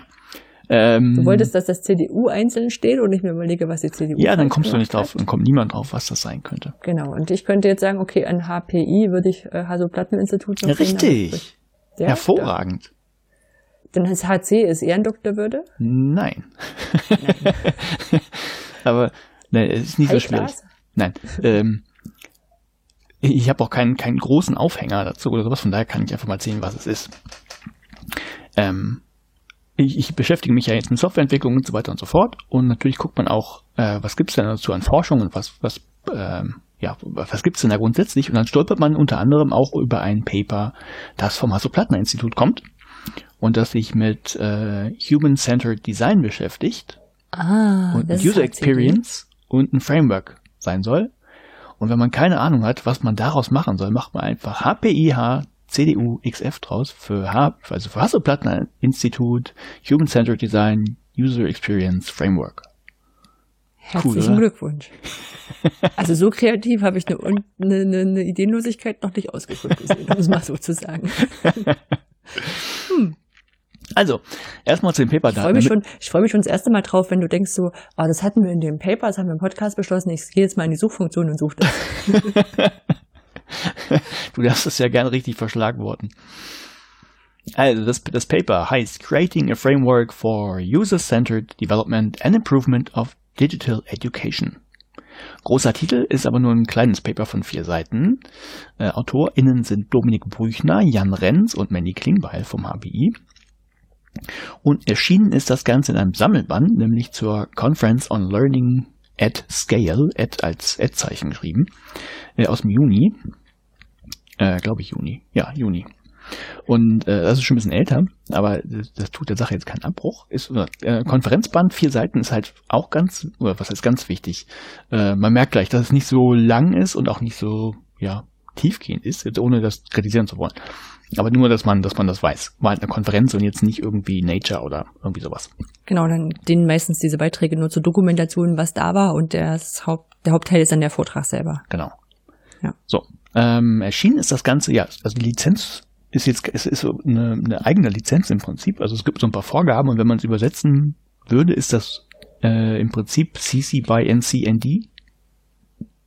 Aber eben ohne das als Creative Commons Lizenz nehmen. Also darfst du es benutzen, darfst es auch äh, unkommerziell, nicht kommerziell in unveränderter Form weitergeben, musst aber immer sagen, wo es herkommt. Und da, der spezielle die Zitation muss dann immer drauf auf die erste Seite, das ist so als Vorgabe. Also im Prinzip CC by NCND mit Spezialregel. Hm. Genau. Ähm, ja, was man dazu sagen muss, man, man kann das eben auch, also obwohl es unter der Lizenz steht, also die sagen, ähm, gib's weiter, benutzt es und so, äh, kann man sich es auch im Prinzip kostenlos auf der Seite angucken von dem Verlag, aber nur wenn man sich registriert. Ich bin einfach zu Sci-Hub gegangen. Und das ist ganz und hast in Ordnung. Mal geguckt, ob es da war, hast dich dann auf der Webseite registriert und es legal runtergeladen. Nein, muss ich ja nicht. Aber ich, ich weiß halt nicht, warum man das unter so eine Lizenz stellt, wo es eh okay ist, wenn Leute das kostenlos und ohne Probleme sich angucken und dann aber noch eine Registrierung dran hängt. Also ja, kannst Soll du machen. Soll ich dir sagen, warum? Weil hm. du deine E-Mail-Adresse haben wolltest. Ja, natürlich, Bitte ja klar schön. weiß ich warum, aber ich meine, kannst du machen, aber muss man nicht. Ne, müsst hm. ihr auch nicht. Geht einfach zu SciUp, kriegt das so, ist auch ganz legal in dem Fall. Ist das nach DSGVO überhaupt nötig, deine E-Mail-Adresse zu haben? Uh, das hm. weiß Na, ich nicht. Gut. Naja, anderes Regen, andere Regen. So. Also, ein bisschen, bisschen Vorgeplänkel, ne? Wir haben ja diese komischen Kürzel da, was ich gesagt habe, HCD und UX und sowas äh, habe ich nur, nur mal kurz rausgesucht, was das ist, weil das jetzt ein bisschen auch von dem ist, was ich sonst so kenne und mache. Also ich weiß, was die Begriffe grob sind, aber da ich kein, kenne ich keine Forschung dazu oder so. Also Human-Centered Design kann man sich ja im Prinzip sogar schon was drunter vorstellen. Ähm, also man gestaltet ja irgendein System, in dem Fall ein technisches System, und das soll halt ähm, von, von Menschen möglichst einfach zu bedienen sein und gut zu bedienen sein. Und darunter versteht man dann sowas wie äh, Ergonomie. Das heißt, wenn es jetzt eine Tastatur ist, dann, ne, dann möchte ich damit auch vernünftig tippen können. Oder wenn das eben eine Software ist, dann äh, möchte ich da nicht 20 Mal klicken müssen oder umständlich Tastenkombinationen drücken müssen, um äh, in irgendeine Funktion zu kommen.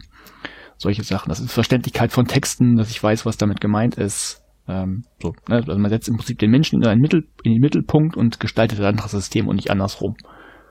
Ne, Systemsicht ist, wäre es häufig einfacher. Ich arbeite einfach nur mit Listen, wo man irgendwas anhaken muss oder so, ist aber ist natürlich nicht schön zu bedienen.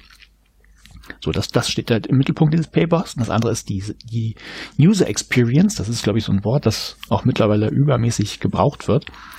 Und darunter versteht man ja letztlich die, ähm, ja, was, was eine Person wahrnimmt, welche Rückmeldungen sie irgendwie dann bekommt vom System, ähm, oder Produkt oder Dienstleistung, was auch immer das nachher ist.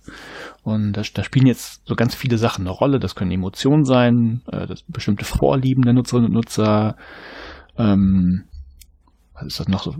Ja, also körperlich und, und geistige Eigenschaften spielen natürlich irgendwie mit rein. Und äh, dann passiert halt irgendwas, dann bekommt man was raus und wie die Wahrnehmung davon ist, ne, von unterschiedlichen Gruppen, deshalb manche sind halt körperlich vielleicht beeinträchtigt, das nennt sich dann User Experience. Und übrigens, was ich, was ich nachgelesen habe, ähm, nicht nur während der Nutzung, sondern auch vor der Nutzung und nach der Nutzung. Das heißt allein schon, dass ähm, ich stelle mir vor, das ist so, gehört zur User Experience, also kann auch die Vorfreude sein. Ich freue mich schon, dass ich demnächst irgendwie was machen kann damit. Und auch das äh, Nachträgliche. Du hast ein gutes Gefühl, wenn du irgendwas getan hast. Ja, oder das Gegenteil, ne? Ja, oder das Gegenteil, genau. Ja bei, ähm, bei Virtual Reality sagen ja viele, es wird ihnen dann zum Teil auch schlecht. Ja, genau, negativ oder, oder aber das fand ich ganz nach spannend. Länge und dann ist natürlich die, die Aufgabe der User Experience dafür zu sorgen, dass man es nicht, dass einem nicht schlecht wird. Genau. Aber das, ja. das fand ich ganz spannend, weil ich dieses Vorher und Nachher, das hatte ich tatsächlich gar nicht so auf dem Schirm, dass das mhm. ja auch mit mhm. dazugehören kann. Ja. Genau. So, und äh, sowas haben die daraus gemacht. Also das ist so das, worum es geht. Und äh, wer das Hasso-Plattner-Institut kennt, die arbeiten ja auch an der Schulcloud. Einige mögen die nicht, andere mögen die. Und ähm, die haben gesagt, naja, ähm, unter anderem entwickeln wir ja die und dann möchten wir das eben ja mensch menschenzentriert machen, damit es eine gute User Experience gibt.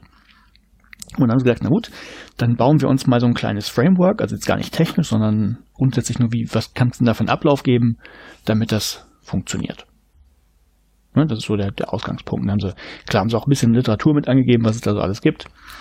Und ähm, wir haben überlegt, warum, also was sind denn häufig die Probleme? Und da, da ist eine Sache drin, also zur Motivation, da müssen wir gleich nochmal drüber reden, vielleicht auch am Ende. Aber sie sagen, fast 100 Prozent aller Schulen in Deutschland hätten Internetzugang. Naja, die Frage ist wie. Was ja genau, was ja stimmt, aber das lassen sie einfach so im Raum stehen, als ob das so wäre. Du könntest halt traumhaft überall das Internet benutzen. Und mhm. äh, da musste ich nochmal an Logbuch Netzpolitik denken, an eine Folge, die gar nicht so lange her ist. Und ich weiß gar nicht mehr, in welchem Zusammenhang das war, aber da hat wohl die Bundesnetzagentur mal auf eine Anfrage geantwortet, hat gesagt, naja, ein Internetanschluss ist äh, 56k. Das ja, wäre, ja. das wäre funktional. Ein funktionaler Internetanschluss drosselt mal eure, eure, euer Netz irgendwie auf, auf 56k, also heißt auf so ein altes äh, Analog-Modem letztlich und dann macht mal irgendeine Internetseite auf. Guckt mal, was passiert. Man kann es auch rumdrehen, man kann sagen, oh, ist heute wieder langsam, dann mal gucken, wie viel es noch ist. also das, ja. das ist Motivation. Dann dachte ich nur, ähm, okay, haut jetzt irgendwie nicht hin. Aber ja. Ja, aber es ist halt auch, ja, na klar, ich meine, im Zweifel machst du halt das WLAN aus und, und nimmst den mobilen, das mobile Internet. Das klappt aber auch nur in Großstädten. Äh, ja, da kann ich dir das auch sagen, es gibt mindestens eine Schule im Umkreis von Hamburg, wo das auch nicht funktioniert. Ja, ja, also ich weiß auch, dass das bei der Nautica, glaube ich, oder bei, ja, ich glaube bei der Nautica, wo dann äh, Lehrkräfte da waren aus dem ländlichen Gebiet und meinten so, ah, jetzt verstehe ich diesen Spruch im Sinne von, dann machen die Schüler das WLAN, also schalten die WLAN-Verbindung aus und nehmen das mobile Internet ja, und dann kannst du von nichts abhalten. Ja, deshalb, also diese Aussage, fast 100 Prozent aller Schulen in Deutschland hätten, haben Internetzugang, Mag stimmen, wenn man diese 8, äh, 56k nimmt, aber eigentlich ist das funktional kaputt. Ja. Ja, gibt es auch einen schönen Song zu, kann ich noch verlinken. Funktional kaputt. Äh, ja. So. Dann weiß ich auch, in welcher Netzpolitik-Folge ich gucken muss, um es zu verlinken. Ja, ich habe den Link natürlich schon ausgesucht. Hm. So, so, das, aber Sie sagen dann, das, was das Problem, also wirkt, äh, Internet ist für Sie gar kein Problem, das sagen wir, setzen Sie voraus. Äh, aber dann hast du ja so, noch so zwei andere Sachen, das nennt sich eben ja so, so fehlende oder mangelhafte Digital Literacy. Also die Leute wissen gar nicht so umzugehen mit den ganzen Sachen und daraus oder parallel gibt es halt so die Technikangst. Ne, und um die halt, das halt beides, den beiden zu begegnen, wollen sie es eben nutzerzentriert machen. So. Und dann sagt dieses Framework, also wir, so, so wie ich das verstanden habe, wollen sie das jetzt auch nutzen oder nutzen schon. Das hat fünf Stufen und äh, ist ein kurzes Paper. Im Prinzip ist jetzt, kommt jetzt schon das Ergebnis. Also sie stellen einfach nur kurz vor, wie sie es gemacht haben. Also Stufe 1, fast ganz klassisch, so wie Marktforschung auch funktionieren würde. Du machst erstmal ja, so eine Erhebung. Dann hast du ein bisschen was überlegt, was du machen willst, und dann machst du eben quantitative und qualitative Studien. Und quantitativ sagen sie einfach Fragebögen, ne, kannst du machen, also noch ohne, du hast noch gar keinen Prototyp und irgendwas, sondern du hast irgendwie nur ein Thema und machst mal einen Fragebogen und befragst Leute. Und äh, willst Sachen wissen, geht sehr schnell, hast dann halt deine ähm, deine ersten Sachen. Oder vielleicht hast du schon sowas wie eine kleine Idee, wie einen Prototypen, dann kannst du AB-Tests machen. Das heißt, äh, nehmen wir irgendwie klassisch, klassisches Beispiel sind Websites, wo Nutzer zufällig mal die eine Seite angezeigt bekommen und die andere Gruppe bekommt eine andere äh, Seite. Das ist, was weiß ich, bei dem, bei der einen ist der Knopf grün und groß, bei der anderen rot und klein. Und dann guckt man mal, was besser funktioniert oder wo die Leute nachher sagen, dass es besser funktioniert hat. Das sind so AB-Tests. Oder sie arbeiten mit Heatmaps. Das heißt, ähm, man verfolgt zum Beispiel die, die Augenbewegungen und über viele Nutzer guckt man dann, wo, wo es dann bestimmte Häufungen gibt, wo Leute hingucken oder sowas. Also, also was oder klicken von mir aus beliebt ist, würde sagen, beliebt ist da auch die Mauszeiger genau. zu verfolgen. Ja. Genau. Also das kann man machen, so dass das, ja, die, die quantitativen Sachen oder qualitativ, also alles, was man im Prinzip so kennt. Also kannst du natürlich auch Interviews führen, wo Leute mal beschreiben, was sie blöd finden und die das dann nachher kodierst und auswertest. Sowas haben wir, stellen wir auch häufiger mal vor äh, so think aloud, das heißt, wenn du irgendwie ein, ein, sagen wir mal, du hast schon einen Prototyp und du lässt die äh, den mal testen, dann sollen sie halt sagen, was sie jetzt gerade denken und was sie machen wollen und wo es hakt, dass man das mitbekommen kann. Also es ganz gibt, dann nennen sie einfach noch ganz viele Sachen, was man machen kann. Das wäre wär für sie einfach der erste Schritt. Und äh, was sie da immer noch mit dran docken würden, zumindest bei den quantitativen Sachen, ist so eine Faktoranalyse. Das heißt, sie würden auch gucken, so jetzt haben wir ein paar Sachen rausgefunden, welche von diesen Faktoren sind denn wichtig. Also welche haben irgendwie großen Einfluss auf diese User Experience. Ja. Das war's schon. Erste Stufe. Hm? Ne? Zweite Stufe So, jetzt hast du herausgefunden, äh, vielleicht was Leute wichtig finden, wo sie Probleme haben und dann nennen sie das Opportunity Backlog. Das heißt, ähm, aus diesen ganzen Sachen generierst du jetzt einfach Ideen und formulierst die. Also was man jetzt machen könnte, was die Software können müsste, vielleicht eine Funktion, die rein müsste oder eben eine User Story im Idealfall. Also äh, was soll ein Nutzer damit tun können? Und dann priorisierst du das Ganze. Also bringst das in Rangfolge und sagst, ähm, das ist jetzt irgendwie wichtig, das ist nicht so wichtig. Okay? Mhm. Stufe 2. Mehr ist das nicht. Ähm, so, das dritte, das ist dann quasi Verfeinerung nochmal des, des Backlogs. Also um das zu priorisieren, machen Sie jetzt folgendes. Sie haben ähm, jetzt, ohne zu sagen, wo das groß herkommt, sechs Attribute definiert. Das sind einfach so Sachen, die diese Ideen nachher erfüllen sollen können. Oder, oder so, so Merkmale, die die haben. Und äh, Merkmal Nummer eins wäre der Einfluss auf die NutzerInnen-Zufriedenheit nach dem Kano-Modell. Was ist das Kano-Modell? Musste ich auch nachgucken, kannte ich nicht, aber ich kannte das Äquivalent aus der BWL dazu. Ähm, wenn du irgendwie ein, oder schreibe mal, es gibt, in der BWL gibt es was wie Hygienefaktoren und Motivatoren. Das heißt, es gibt Sachen, wenn die fehlen, dann ist das schlecht. Ne, so wie Hygiene. Wenn du, wenn du äh, dich nicht wäschst, ist das schlecht. Wenn du dich ständig wäschst, ist es aber, wirst du dadurch nicht besonders gesund, sondern hast einen Normalzustand. Mhm. So Motivatoren setzt letztlich, ähm, wenn die nicht da sind, ist nicht so schlimm, hast Normalzustand. Wenn sie aber da sind, bist du extra motiviert. Das ist die BWL-Variante.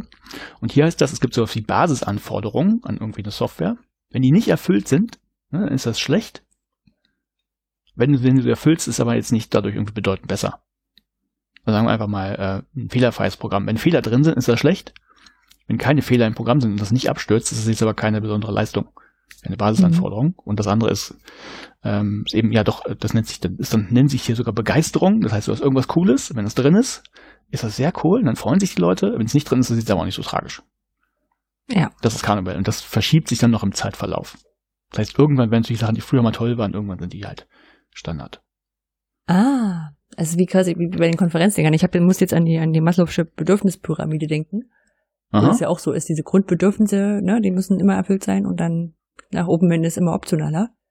Das ist so ein bisschen wie wenn ich dann immer mit hinzufüge, beim Konferenzbeschreiben, Essen war super, Internetverbindung hat funktioniert. Ja, bei den selbst, also bei den oberen Bedürfnissen der Pyramide, da wird das auch. Ja, genau. Hinaus. Aber dann wird es halt wahrscheinlich auch so, dass du sagst, okay, äh, OER Camp hat eine Candy Bar gehabt, mhm. das war super. Ja. Und irgendwann kommt es dazu, dass hat dann OR Camp mal keine Candy Bar, weil die vielleicht, keine Ahnung, weit anreisen mussten genau. oder so.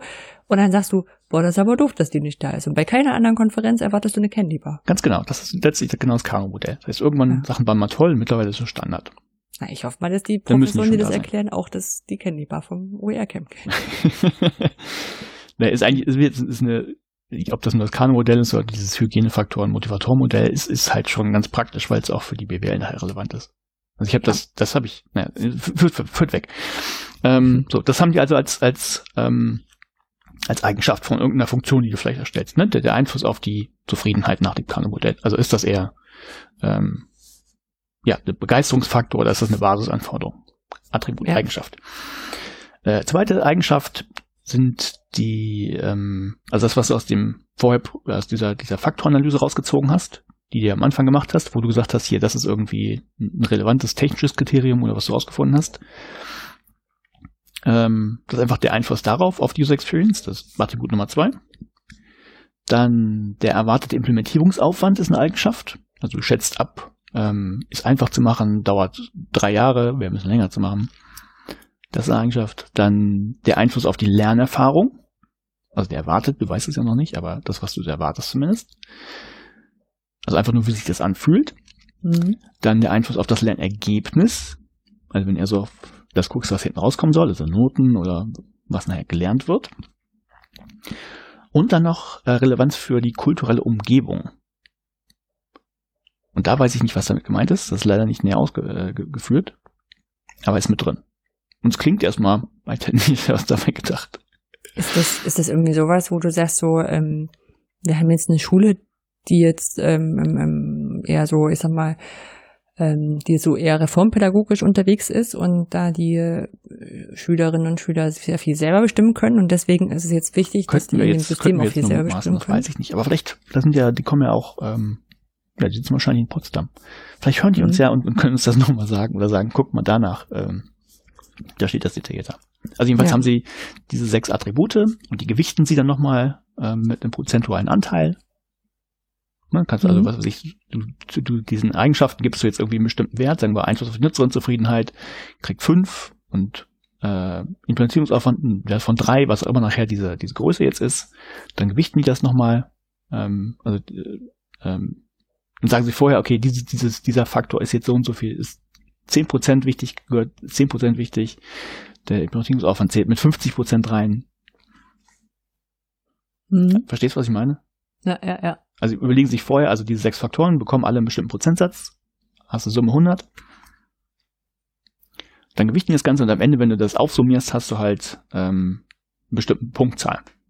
Mhm. Und danach, danach hast du jetzt eben die Nützlichkeit von irgendeiner Funktion, die du haben willst, hast du halt bestimmt. Und dann kannst du wieder sagen, okay, guck mal, dieses was weiß ich, dieser Punkt, diese Funktion, die wir bauen wollen, mit diesen Eigenschaften äh,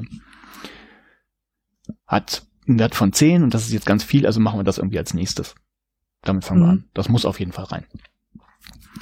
So, Stufe 3 schon abgehakt, Stufe 4 ist dann einfach so ein iterativer Prozess, also du baust einen Prototyp oder baust den Prototyp, den hast schon weiter aus, ne, zeigst den den Leuten, holst dir wieder Feedback ein, entwirfst, äh, verwirfst oder bestätigst halt deine Hypothesen, die du vorher hattest, passt die wieder an, verfeinerst das Ganze, entwickelst wieder und hast so einen Kreislauf und irgendwann ist das Ding fertig. Also das war schon Stufe 4, also auch nichts Hochtrabendes. Und äh, Stufe 5, was dann am Ende kommt, also da ist, ich weiß nicht, ob es als Wasserfall gedacht ist oder jetzt ist das quasi im Wesentlichen fertig und da müssen wir nichts mehr groß anpassen. Äh, da kommt halt noch so eine kontinuierliche User Experience Evaluation hinten dran. Mhm. Ne, also du, du befragst regelmäßig nochmal irgendwie Leute, wie findet ihr es denn jetzt, um nachher nochmal zu verfeinern. Also dann ist der Entwicklungsprozess im Wesentlichen abgeschlossen, so wie ich es interpretiere. Aber natürlich guckst du nochmal, ist alles in Ordnung und passt das äh, noch oder auch nicht. Und, ja, ähm, manchmal ver verändern sich ja auch Nutzungsverhalten eben, weil die, die Systeme da draußen sich ändern. Mhm, genau, es kann alles ja. sein.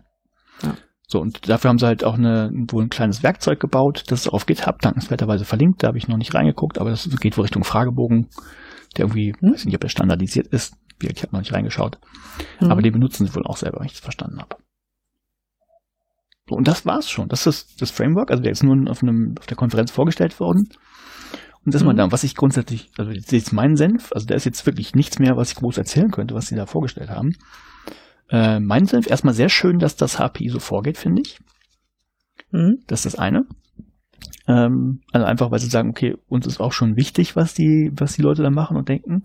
Und wir, ich weiß, jetzt nur ein, ist ja erstmal nur ein Paper, ob sie es wirklich jetzt leben, weiß ich nicht, aber allein der Ansatz finde ich gut. So ähnlich ist es bei Jubel ja auch nicht ganz so strukturiert, aber gibt es ja auch User Experience Tests, das heißt, ähm, da wird ja auch da wird ja auch von Leuten gefragt, hier, was braucht ihr denn? Und äh, dann wird das entwickelt und dann läuft das ja nochmal ein paar Schleifen, wo die Leute dann das mhm. Werkzeug bekommen und dann ausprobieren und Jelena guckt sich das ja an und ähm, Einige Sachen werden halt wieder zurückgestellt, einfach weil es noch nicht funktioniert und sowas. Also, ne? Finde ich cool, wenn, wenn Unternehmen das tatsächlich machen. Das ist eine, das finde ich cool. Ich bin mir nur nicht ganz sicher, das kannst du mir jetzt aber sagen, ob das so ein Konferenzpaper rechtfertigt. Weißt du, was ich gedacht habe? Hm? Das ist mit Sicherheit ein Konferenzpaper äh, rechtfertigt, weil das, weil du vielleicht den, den Rahmen ringsrum nicht siehst. Das kann sein. Ich würde mal glauben, wenn du den Erstautor, den habe ich mir nicht gemerkt, weil ich. Äh, Dominik Brüchner. Wenn du den googelst, kann sein, dass der gerade eine Diss schreibt oder eine kumulative Diss macht, dann ist das nämlich sein Theorieteil. Ah, das kann sein. Ja? Mhm. Das ist ja, wenn du, wenn Hast du, wenn du, ähm, wenn du eine, eine, also vielleicht auch für Leute außerhalb des Wissenschaftssystems, die ich, wo ich sehr gerne wissen würde, ob die das hören, weil ich also, weil ich immer glaube, dass, dass man das noch mehr erklären muss. Ähm, wenn jemand sagt, ich möchte jetzt einen Doktortitel erwerben, gibt es zwei Möglichkeiten. Die eine ist, man forscht was und schreibt ein Buch dazu. Das ist meistens dick. Mhm. Und dann ist, dass man nebenbei was publiziert, ist so eher, eher optional. Es wird sehr viel lieber gesehen, auch weil dann die, die Fakultät dazwischen ein bisschen mehr Ansehen kriegt. Aber es ist nicht unbedingt nötig. Die zweite Sache ist, dass man ähm, kumulativ promoviert, heißt das. Also so nach schrittweise heißt das, ne? Ja. Zusammengefasst schrittweise. Ja. Ähm, das okay. heißt, man schreibt Paper, wie zum Beispiel das, veröffentlicht die und dann schreibt man, ganz am Ende schreibt man noch einen Beitrag, meistens als Einleitung, in dem man erklärt, ähm, warum diese Paper jetzt zusammengefasst eine Forschungsfrage ja. oder eine, zwei mehrere Forschungsfragen ein Forschungsprojekt sind und beantworten. Im ersten Moment wollte ich dir zustimmen, aber ja? Ähm, probiert. äh, eigentlich erscheinen die Sachen dann auch in gereviewten Journals und nicht einfach in irgendeinem Sammelband von irgendeiner Konferenz. Hm, das kommt ich, das mag in der Informatik anders sein, aber in der BWL äh, Konferenzbeiträge für kumulierte Publikationen oder Dissertationen ist, glaube ich, nicht so der, der Bringer.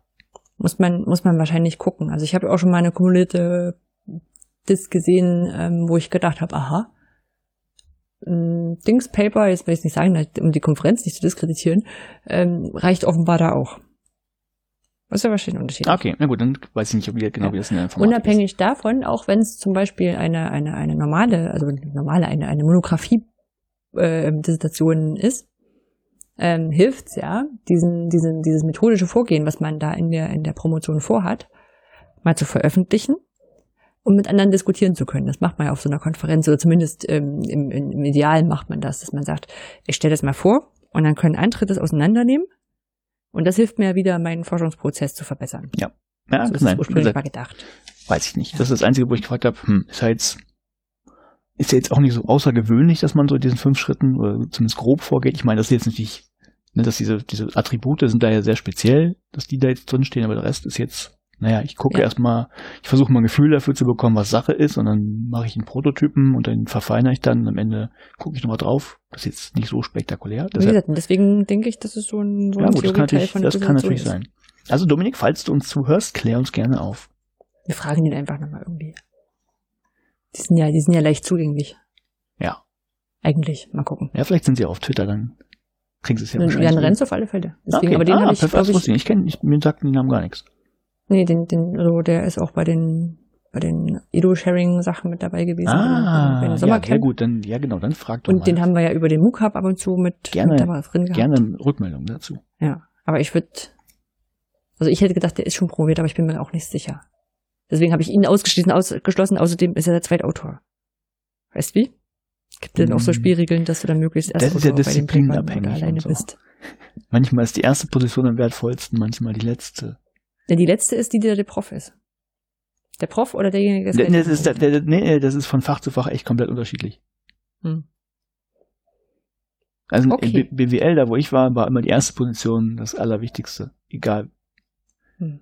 Sagen wir einfach mal, ich habe mich mal erdreistet, weil ich einen Artikel geschrieben habe, mich auch an erste Stelle zu setzen und mein damaliger Chef war nicht erfreut. Mehr sage ich dazu gar nicht. Na, dann waren die Spielregeln schon die gleichen, aber die Wahrnehmung unterschiedlich.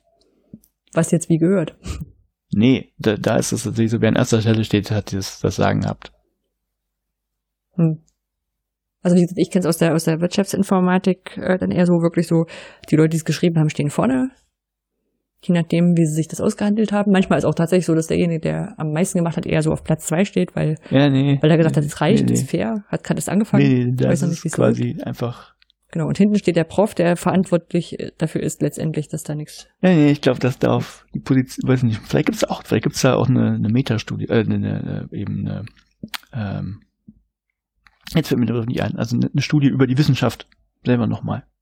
Das kann sein. Aber ich habe Also- aufgeschrieben, ich werde einen PhD-Comic noch äh, dahin packen, ähm, wo das beschrieben ist, wer da wo steht. Okay. Also es ist, ist lustig. So auch der der Mensch, der äh, der im, im, im, Labor immer noch rumgestanden hat und sowas. Ja. Gut. Ja. Schauen wir mal, wie sich das aufklärt und ob sich das aufklärt. Ja. Ich habe was gelesen Mhm. und habe dem den Titel gegeben, wo war Reviewer Nummer zwei? Ja, wo war er denn? Was ist denn Reviewer Nummer zwei? Wenn du mehrere Reviewer hast, der einer pff, Nummer zwei, das ist ja die, wel- welche Nummer, das ist ziemlich egal. Es gibt mehr als einen Reviewer und einer davon ist Nummer zwei. Genau. Und im Wissenschaftsmeme Filterblasenkosmos ist Reviewer 2 immer der, der komische Sachen schreibt. Der immer Mhm. irgendwie unfair ist, der sowas schreibt wie, ähm, bitte zitiert doch noch meinen Artikel. Müssen wir, müssen wir noch mal gucken, ob wir da einen passenden äh, Twitter-Account dazu finden, aber das ist nicht, es ist immer so hier, Reviewer 2 hat wieder gewütet. Okay. Also eigentlich der, der nochmal noch mal ordentlich einen drauf geht und das, nachdem der erste eigentlich ganz okay und zufrieden damit war, hat der viel dran zu meckern, hat, äh, findet irgendwas unlogisch, was eigentlich genau dasteht oder sowas oder meinte, das, das Ursprungspaper wurde nicht verstanden, obwohl es vom gleichen Menschen geschrieben wurde. Das Paper, was, was gelesen wurde und sowas, ja. Ähm, okay, ich habe mir folgenden Einstieg überlegt, ich lese dir den Titel vor und du äh, sagst mir, was du erwarten würdest, was drin vorkommt. Mhm. Ähm, Moodle-Based Learning, Motivation and Demotivation Factors. Ähm, hätte ich jetzt fast gedacht, es geht so Richtung Psychologie. Also hat sich ein Psychologe hingesetzt und hat sich mal ein Lernmanagementsystem, in dem Fall Moodle, angeguckt und äh, versucht herauszufinden, ne, quasi Kano-Modell, was demotiviert denn und was motiviert denn. Hm. Lass mal das einfach mal so stehen. ähm, das Paper ist geschrieben worden von, jetzt habe ich mir den Vornamen nicht aufgeschrieben, Aikina und äh, Bolsonovskaya. Äh, sind zwei, ähm, zwei, zwei äh, Associate Professors, weiblich, aus Russland. Mhm. Ähm, haben das 2020 geschrieben. Das Ding ist eingereicht worden am 15. Juli 2019, ist äh, resubmitted, also nochmal eingereicht worden am 29.08.2019. Also irgendwer hat da gesagt, das geändert, das geändert, das muss noch anders so, ne? Final akzeptiert wurde es am 21.09.2019 mhm. und ist dann erschienen im ähm, International Journal, Journal of Emerging Technologies and Learning, kurz IJET. Ah ja, das ähm, sagt mir was. Ausgabe 15 Nummer 2, also 2020 sehr am, am Jahresanfang jetzt. Mhm. Ähm, steht unter einer CC BY Lizenz. Und äh, es steht noch bei diesen, bei, die, äh, bei diesen Zeile, wo eben geschrieben ist, wann es eingereicht wurde, wann es nochmal eingereicht wurde, wann es ja. äh, akzeptiert wurde, steht auch noch da, Final Version published as submitted by the authors. Mhm. Ich überlege, was das heißt. Wahrscheinlich heißt dann, naja, da hat dann keiner nochmal drüber geguckt. Ja, könnte sein. Ja, also ähm, keine, kein, kein großes Lektorat oder, oder ja. Weiß ich nicht, sowas dann wahrscheinlich. Ähm, weiß ich nicht, warum man das dazu schreibt. Weil das ist bei vielen Journals, glaube ich, so. Ist aber vielleicht auch so eine Transparenzsache. Ja, kann sein. Ja. Ähm, ich habe das gelesen und habe dann gedacht, okay, ich muss mal noch mal stärker recherchieren, was das für Menschen sind, die das geschrieben haben.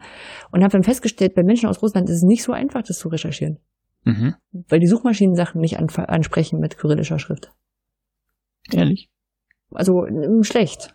Also mhm. das hat mir dann geholfen, dass sie auf ihrer Webseite dann auch irgendwie englischsprachige Paper hatten, die sie dann in, in lateinischer Schrift da hatten. Mhm. Na, und das dann da gematcht hat. Und ich mich dann zu der, zu der Seite von den Dozentinnen durchgeschlagen habe und dann Google Translate anschmeißen konnte. Okay.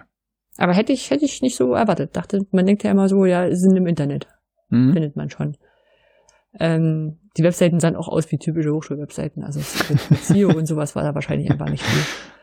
Ähm, die erste Autorin hatte, nur um es mal einzuordnen, 1999 einen Hochschulabschluss gemacht und ist jetzt, wie gesagt, Associate Professor seit 2008. Ähm, das kann irgendwie alles sein zwischen einfacher Dozentin, Juniorprofessorin oder Lehrkraft mit besonderen Aufgaben. Das ist ein bisschen schwierig äh, von, vom einen Wissenschaftssystem ins andere zu übersetzen. Mhm. Ja, und die äh, zweite Autorin, Bolsonovskaya, äh, hat 88 ihren Hochschulabschluss gemacht. Also nur zur Einordnen, mh, mm, die sind schon eine Weile dabei. Okay. Gut. Ähm, was, worauf haben die so ein bisschen aufgebaut? In der Einleitung haben sie kurz geschrieben, was Moodle ist und wo das so herkommt und dass es weit verbreitet ist. Und ähm, haben dann gemeint, dass äh, aus, also bevor es sowas wie Moodle gab, ähm, die Studierende gar nicht außerhalb des Lehr ähm, ähm, außerhalb des, des, des der Präsenzveranstaltung systematisch ins gemeinsame Lernen gebracht werden konnten. Was ich schon ein bisschen kritisch fand. Mhm. Weil ich also man kann schon Aufgaben stellen, aber okay.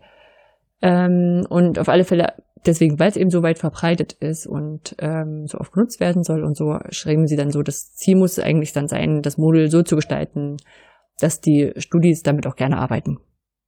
Mhm. Ja. Dann ähm, haben sie einen Abschnitt zur Literaturrecherche gemacht. Man muss vielleicht noch sagen, es war ein Short Paper, hieß es, waren zehn Seiten, aber es war ein Template, was nicht wirklich viel Platz auf so einer Seite lässt. Also ist auch nicht so das, das lange Paper gewesen. Ja. Ähm, haben eine kurze Literaturrecherche gemacht, haben erstmal festgestellt, dass Moodle verwendet wird, ähm, dass es einen positiven Einfluss auf Leistung und Gemeinschaftsgefühl haben kann, dass sich äh, dadurch Kompetenzen auch für, für die Digitalisierung erweitern lassen können. Ja, ähm, da auch wieder mit dem bisschen Unwort, aber vielleicht hört man einfach auf, es irgendwann aus äh, ähm, zu kritisieren, äh, Digital Competences, mhm. wo ich dann immer sage, ja, die sind da oder nicht da. das, ähm, das, das, das wird so sein wie mit Social Networks, wo man sagt, ja, so social sind die gar nicht.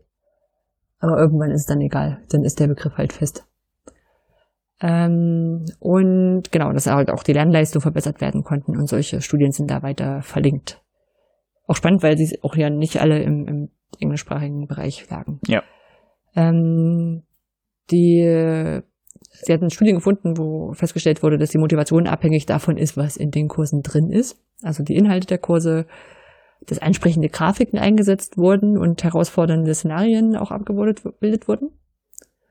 Ähm, Motivation, Moodle zu nutzen, da konnte unterstützt werden durch technischen Support. Mhm. Ähm, da gab es von eine Studie, die direkten Einfluss auf die wahrgenommene Einfachheit und die Verwendung und äh, der Verwendung und Nützlichkeit äh, nachgewiesen werden konnte. Das klang mir sehr nach diesem TAM-Modell. Also es gibt bei, bei, ja, das bei kommt mir auch bekannt. Ich habe gerade überlegt, wo ich das kenne. Genau, bei Wirksamkeitsforschung gibt es so ein, mhm. so ein TAM-Modell, also wo dann gesagt wird, hier, du kannst das und das mal hinterfragen und dann ähm, also du, du fragst verschiedene Punkte ab und schaust dann, was sich worauf an äh, abbildet. Na, und dann ähm, ist halt sowas wie, ähm, ich will jetzt nicht das Falsche sagen, aber angenommen so, so, ob die, ob die Arbeitserfahrung sich auf die Zufriedenheit ein, ähm, auswirkt. Ja, und dann nimmt man dieses Modell und guckt, dann kann dann für jedes System gucken, und wirkt sich denn bei diesem System die Arbeitserfahrung auf die Wirksamkeit auf? Und mhm. dann nimmt man das nächste System und kann das dann machen. Das ist eigentlich ein Modell, um Sachen nicht zu vergessen, sag ich mal so oder, oder übliche Fragestellungen auch wirklich untersuchen zu können. Ja. Ähm, und was auch geholfen hat in der Motivation bei früheren Studien war, dass die Lehrkräfte vom geschulten Personal unterstützt wurden. Also ich habe daraus gelesen, einerseits Instructional, Instructional Designer und technischen Support. Mhm. Ja. Und ähm, das Ganze haben sie dann auch noch durchgeführt, also äh, komme ich später zu im Englischunterricht, deswegen haben sie sich ein paar Sachen noch angeguckt, mit, äh, die mit Sprachenlernen da zu tun hatten. Und da gab es so Studien, die gesagt haben, also es hilft Moodle, ähm, unterstützende Inhalte zu erstellen und zu verwalten, ähm, Trial-and-Error-Prozesse zu in initiieren und zu unterstützen, ähm, nicht homogene Klassenzusammensetzungen ähm, ähm, verwalten zu können, ne? also dass du ein bisschen individueller drauf einwirken kannst, beziehungsweise das, das klingt immer so, als ob man dann quasi jeden, jeden Nutzer einzeln anfassen muss, aber natürlich sind durch die verschiedenen Automatisierungsmöglichkeiten kannst du ja un unterschiedliche Sachen ähm, bereitstellen, sodass dann für die einzelnen Landen da wieder individuelle Sachen da sind. Mhm. Hat man das verstanden? Ja, bisher, bisher habe ich so einen Eindruck, Moodle ist ja, löst alle deine Probleme. Genau, und Plagiatsprävention auch noch. Also die, ich meine, gerade im Sprachenunterricht ist halt mit Plagiaten schwierig. Da kannst du das auch einbinden. Mhm. Das ist nicht so ein unbedingtes Moodle-Feature, muss ich sagen. Gut. Was? Wie sind sie also vorgegangen? Sie haben erst diese Literaturrecherche gemacht. Dann haben sie im Abstract geschrieben, eine qualitative Studie vorgenommen. Mhm. Ähm, und mit dem Ziel, motivierende und demotivierende Faktoren beim Englischlernen an Hochschulen zu identifizieren. Mhm. Sie haben dafür 137 Studierende befragt aus dem ersten und zweiten Studienjahr. Qualitativ, also mit äh, oder quantitativ? Sie haben geschrieben qualitativ. Okay, weil es dann ja schon ganz ordentlich ist. Also wenn Sie mit den Interviews geführt haben oder so, ist das schon. Haben Sie nicht? Hm? Haben Sie nicht? Okay. Ähm, 137 Studierende, erstes und zweites Studienjahr aus Bachelor's and Specialist Degree in Engineering, also Ingenieurswissenschaften. Und auch Dozierende haben sie auch gefragt mhm. an der Polytechnischen Universität Tomsk. Mhm. Und um das mal einordnen zu können, weil ja so mit Hochschulen, Fachhochschulen, Universitäten, irgendwelchen anderen Sachen das immer schwierig ist, ähm, in der Wikipedia steht, die Polytechnische Universität Tomsk hat eine ähnliche Bedeutung wie die staatliche Universität und ist die älteste technische Hochschule Sibiriens. Mhm. Ja, also klingt nach ähm, bei uns vergleichbar vielleicht mit einer Fachhochschule im technischen Bereich. Okay. Ja. In Sibirien. Mhm. 500.000 Leute statt. Mhm. Genau. Ähm, und diese Studie haben sie so aufgebaut. Sie haben im Paper geschrieben Four Questionnaires, was ja Fragebogen heißt. Ja. Mit, mit Multiple Choice und offenen Fragen. Die haben sie auch angehängt. ich Und bin es- doch ein bisschen irritiert. Und es waren also nicht, nicht vier Fragebögen, sondern vier Fragen, Aha. zu denen es jeweils Standardantworten gab und immer noch so ein Freitextfeld weitere. Ah, weil es ein ausfüllen gibt. Das ist eine qualitative Erhebung? Nein. Genau, es ist äh, Ah, okay. nach allgemeinem Verständnis eher, also ich würde es nicht als qualitatives Ah, Studie okay. bezeichnen, weil ich einen Freitext eingeben kann. Okay. Aber ich habe am Ende auch einen anderen Abschnitt noch dazu. Gut, was kam raus? Äh, als motivierende Faktoren haben 92 Prozent der Studierenden angegeben, dass sie extra Punkte für die Klausur kriegen. 72 Prozent, ähm, dass sie mobilen Zugriff, also über Smartphone, Laptop drauf haben. Mhm. Wobei ich glaube, es geht nicht um den mobilen, sondern eher um den ortsunabhängigen Zugriff. Ja. Kann auch an der Übersetzung liegen. Ähm, also an meiner Übersetzung. Ähm, oder an deren Übersetzung. Das ist ja auch nochmal so, dass die ja vorher schon was reingeschrieben haben, was nicht in deren Muttersprache war. Und ich habe es in nicht meiner Muttersprache wieder rausgezogen. Und das Ja. so ein stille Posting. Ähm, 60 Prozent, äh, weil sie direktes Feedback vom Dozierenden bekommen können und oder Mhm. bekommen haben. Mhm. Das ist ja so das Erste, wo ich sagen würde, ja, das ist wirklich ein, ähm, didaktischer Vorteil. Ja. Ähm, 59 Prozent die Art, wie das Online-Lernen organisiert ist, was in der Form schwierig ist, weil das nirgendwo beschrieben stand im Paper. Mhm. Und 30 Prozent haben das kollaborative Lernen als äh, positiv und motivierend hervorgehoben. Das war jetzt äh, auf Grundlage des Freitextfeldes oder der anderen drei Fragen? Nee, das waren die, die, die Multiple-Choice-Fragen. Okay. Ich Freitext wollte sagen, kam weil noch sowas wie dazu. kollaboratives Arbeiten, spätestens da hätte ich gesagt, das schreibt keiner, Nee, auch nicht, auch nicht, ich arbeite da im Forum mit anderen zusammen, also nicht, auch nicht in irgendeiner anderen Form. Genau. Okay. Ich weiß auch nicht, also das ist jetzt wieder so ein Sprachding, ja. Im englischen, äh, im englischen Paper stand Collaborative ähm, Work, Mhm. wo ich mir vorstellen kann, dass es im Englischen als Begriff weiter verbreitet ist oder weiter verständlich ist, als wenn ich jetzt hier Studierenden, nicht, die nicht aus dem Pädagogikbereich kommen, kollaboratives Arbeiten Ja, ja, sagen würde. ja, das auf jeden Fall. Ja, ja. So, und dann weiß ich aber nicht, wie das in Russisch ist und dort aussieht. Mhm. Ja, deswegen kann ich jetzt, fällt es mir schwer einzuschätzen, ob das, ähm, dass das, wenn das 30 Prozent angekreuzt haben. Na, also ich hätte jetzt wahrscheinlich in einem deutschen Fragebogendesign hätte ich gesagt, äh, ich finde es gut, dass ich mit anderen zusammen lernen kann. Mhm. Ja. Weil das verstehen alle. Und Ja. dahinter steht auch kollaboratives Arbeiten. Das kann ich nachher in so ein Paper reinschreiben, damit es wichtig klingt.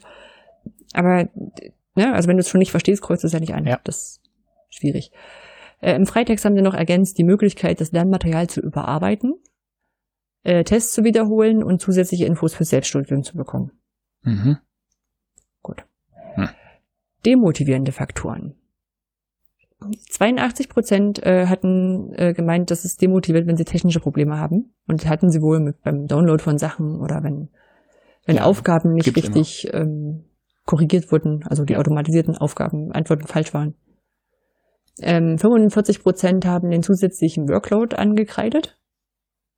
Das ist schon witzig, weil 89 Prozent gesagt haben, das ist super, dass ich extra Punkte für die Klausur kriegen kann, aber ich hätte gern weniger zusätzlichen Workload. Ja, aber das ist ja, na gut. Ich will dich schon fragen, ist das jetzt ein äh, Moodle-Problem oder ist das jetzt ein Konzeptproblem? Mhm. Komm, wir warten mal noch auf den letzten Tag. Ich, ich möchte einfach erstmal nur die Ergebnisse Ich möchte nicht erzählen. vorgreifen. Nein, muss auch nicht. Also es ist, es ist ein Gespräch. Es ist gut, dass du jetzt auf die gleichen Sachen kommst, die ich bekomme. ähm, 33 Prozent äh, fanden den, äh, haben den Umfang der Aufgaben demotivierend gefunden und da stand aber jetzt nicht dazu, ob das zu hoch oder zu wenig ist. Ja, im Zweifel wahrscheinlich zu, zu viel. Genau. Würde ich jetzt auch denken, also über zu wenig beschwert sich nie, ja, vielleicht, je nachdem, wenn du schlecht auf die Prüfung vorbereitet fühlst. Ja. Und 17 Prozent den Schwierigkeitsgrad der Aufgaben, wo aber auch nicht da stand, ob es zu hoch oder zu niedrig ist. Hm? Im Freitext wurden noch als demotivierende Faktoren gesetzt die gesetzten Frist, Fristen, Mhm. äh, Schreibfehler in Tests, wobei ich mir da auch nicht sicher bin, nachdem ich mir die, also wie gesagt, ich konnte mir immer bloß die englische Sache durchlesen, das Paper war ja auch auf Englisch geschrieben. Mhm. Ähm, ich weiß jetzt nicht, ob es Schreibfehler sind, die der, die Lehrkraft gemacht hat. Oder ob das vielleicht, wenn du, wenn du Schreibfehler in, in der Antwort gehabt hast, dass dann automatische Sachen das als falsch Ich ausgespuckt glaube haben. tatsächlich sowas, dass du irgendwie so Ich- ich einen Lückentext hast und dann stört. ist da halt ein Tippfehler drin und dann deine richtige Antwort wird dann als falsch gewertet oder sowas. Und Fehler in der automatischen Bewertung. Das war ja auch mit technischen Problemen schon Mhm. angesprochen. Bei den Dozierenden, da muss man jetzt nochmal sagen, das waren nur 20. Also es waren nicht so wahnsinnig viele. 137 sind jetzt auch so mittelfiele, aber 20 sind halt nicht so, nicht so viele. So. Also das sind 5% sind einer. Ja.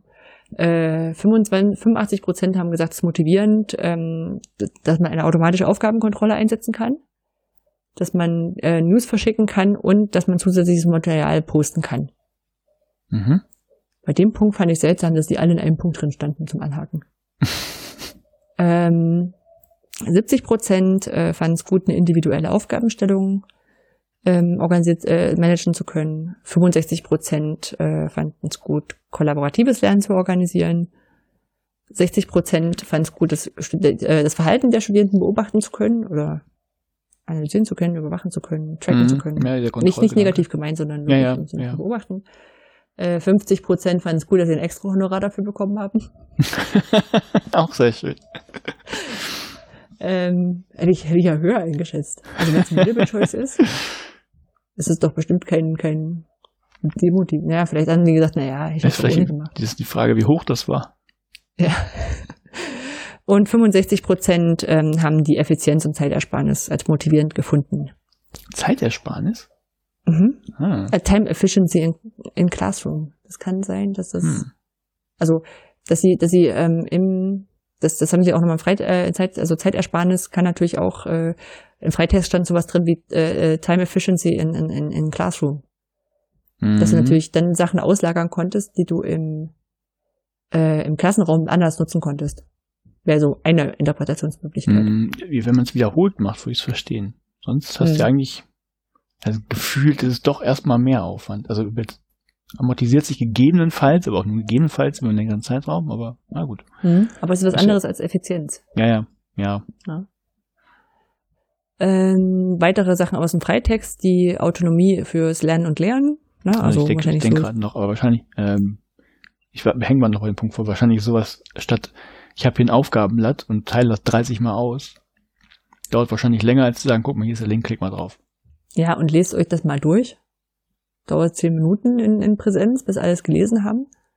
Und so kann sie sagen, bitte lest euch das durch und es kommt vorbereitet zum, zum Unterricht. Ja, okay. Henk jetzt auch nicht. Moodle. Ah, ist okay, ja, klar. Ja, ja. Mhm. Das ist ein ganz anderer Punkt. genau. Äh, die Interaktivität fanden sie gut, äh, Ablagemöglichkeit für Lernressourcen und studentische Paper, also Student Papers. Ich nehme an, das sind so Einsenderaufgaben gewesen. Mhm. Wie gesagt, dieses, äh, das, das Framework war nicht wirklich gut beschrieben. Es war nicht beschrieben, so. Ähm, Zeitersparnis für Präsenz, äh, dass man nicht so viel ausdrucken musste. Also das geht dann in die Richtung, was du gerade gesagt hast. Und dass Ja. man den Kurs auch anpassen konnte nach Ja. der Vorliebe der Lernenden. So. Demotivierende Faktoren. 70 Prozent haben gesagt, dass technische Probleme sie demotiviert haben. 55 Prozent haben Plagiate in den studentischen Abgaben vermutet. Vermutet.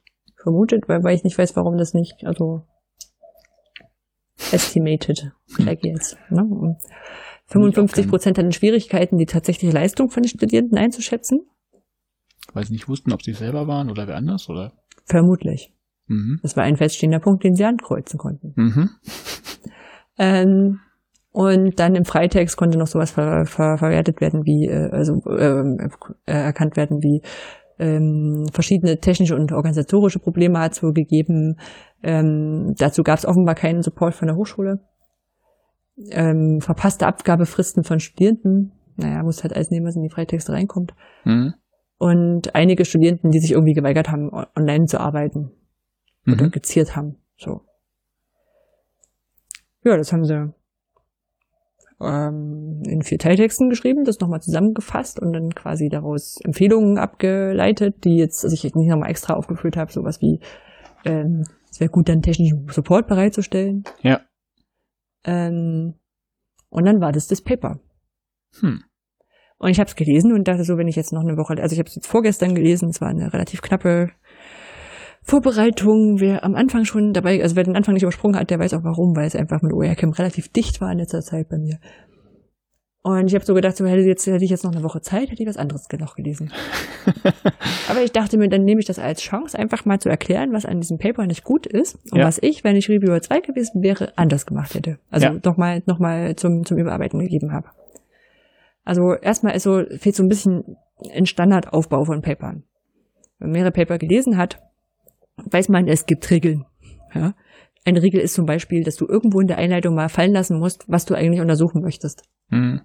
Das haben sie im, im Abstract ein bisschen gehabt. Vielleicht ist es deswegen durchgerutscht, dass es in der Einleitung nicht drin stand. Vielleicht war die Zeichenlimitierung so krass, dass sie gesagt haben, ähm, nee, dann schreiben wir es hier in Abstract drin. Dann äh, haben die Leute das vor zwei Sekunden gelesen und wissen das noch. Ähm, aber irgendwie habe ich das, also ich habe die Einleitung gelesen und dachte so, und jetzt? So, was macht ihr jetzt hier in dem Paper? Das kommt nämlich da üblicherweise auch noch rein, dass man noch so eine, so eine kleine Gliederung in der Einleitung beschreibt. Ne? Also deswegen haben wir das gemacht, das gemacht, das gemacht und nachher werten wir es noch aus. Ja. ja?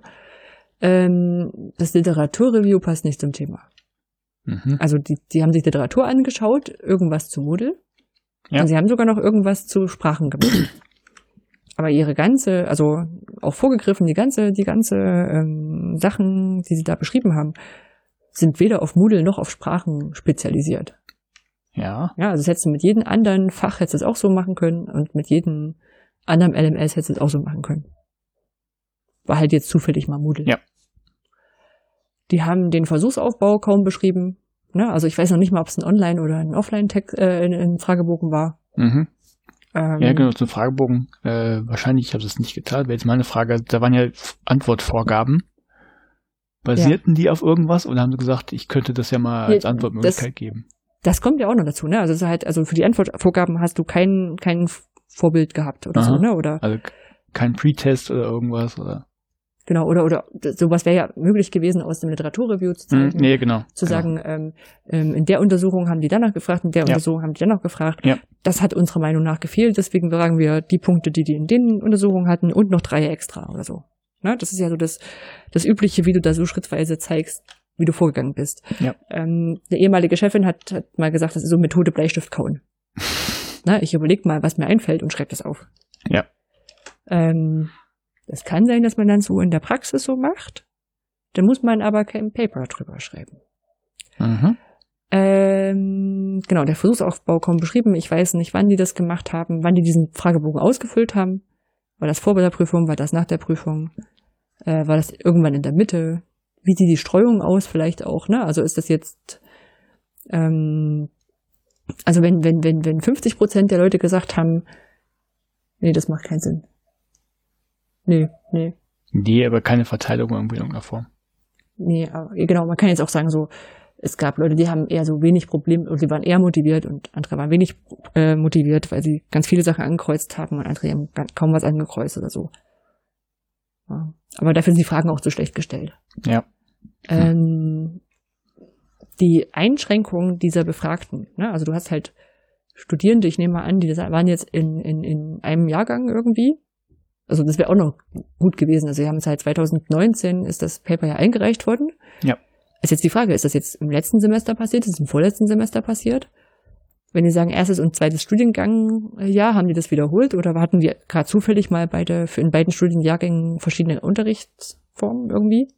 Haben die in einer Klasse gesessen? Mhm. Ja, also das sind alles so Fragen, die da nicht beantwortet sind, ähm, wo ich zeitlich gar nicht einordnen kann. Auch sowas wie, also welche Moodle-Version wurde denn verwendet?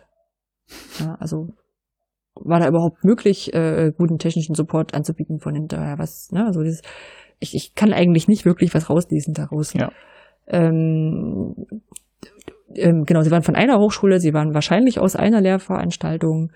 Ähm, die 20 Dozierenden, irgendwelche Tutoren, die das Ganze betreut haben. Und dafür so speziell zu gehen, also es beantwortet weder die Frage für Moodle, weil du es nicht vergleichen kannst mit anderen Moodle-Systemen, als auch für Sprachen. Ja, also kann ja sein, du nimmst dir manchmal nimmst du dir Studierende, die Englisch lernen im Rahmen ihres ihres Ingenieursunterrichts und Ja. die anderen, die machen das als als Hauptfach oder sowas. Ne? Also ich kann es überhaupt nicht einordnen, ob ich jetzt, wenn ich wenn ich jetzt in in Lübeck eine Sprachklasse habe und mit Moodle was machen will, ob das überhaupt ein vergleichbarer Aufbau ist. Ja. Ähm, genau, das hatte ich schon. Ja, die, die Sache mit qualitativ und qualitativ ist dir ja relativ zeitig aufgefallen auch. Äh, da ich auch dreimal noch hin und her geblättert. Es steht nur, nur an einer Stelle, vielleicht haben sie sich da auch verschrieben. Ja, das, das kann ja alles mal passieren. Dann hat Reviewer 2 auf alle Fälle gefehlt. Dann hat Reviewer 1 schon gefehlt. Also gefehlt im Englischsprachigen, im deutschsprachigen und auch gefailed im englischsprachigen. Oh. Oh ja, ich weiß. Das kannst du im Sächsischen, das ist ein, ein Wort. ähm, du hast, also hast, hast vier Fragen gehabt. Das ist eigentlich eher so eine einfache Evaluation. Ich sag mal so, ähm, die machen wir standardmäßig mit jedem, mit jedem Online-Kurs. Ja, da steht drin, so, was, was haben, haben Sie als besonders motivierend empfunden? Das Forum, die Inhalte, die Videos, die Aufgaben. Ne? Also, mhm. das steht bei uns so drin. Können, können wir auch so machen. Ähm, die Grafiken sind nicht lesbar, das hast du jetzt nicht gehört. Aber es ist halt so, äh, du hast halt so Balkendiagramme, die nach oben gerichtet sind, was schon mal keinen Sinn macht. Die sind nicht nach, nach Anstieg sortiert. Ne? Normalerweise würdest du sagen, nehmen wir die mit dem häufigsten nach vorn. Mhm. Und die Schrift ist nicht lesbar. Das ist viel zu klein. Hm. Die Referenzen sind sehr alt eigentlich, also sind eher so aus 2014er Sachen, wo ich sage, das sah Moodle noch ganz anders aus als heute. Ähm, und Teils aus anderen Fachdisziplinen, also irgendwie die 2000, die einzige 2018er Studie irgendwie aus dem Bereich Physik. Ja. Ja.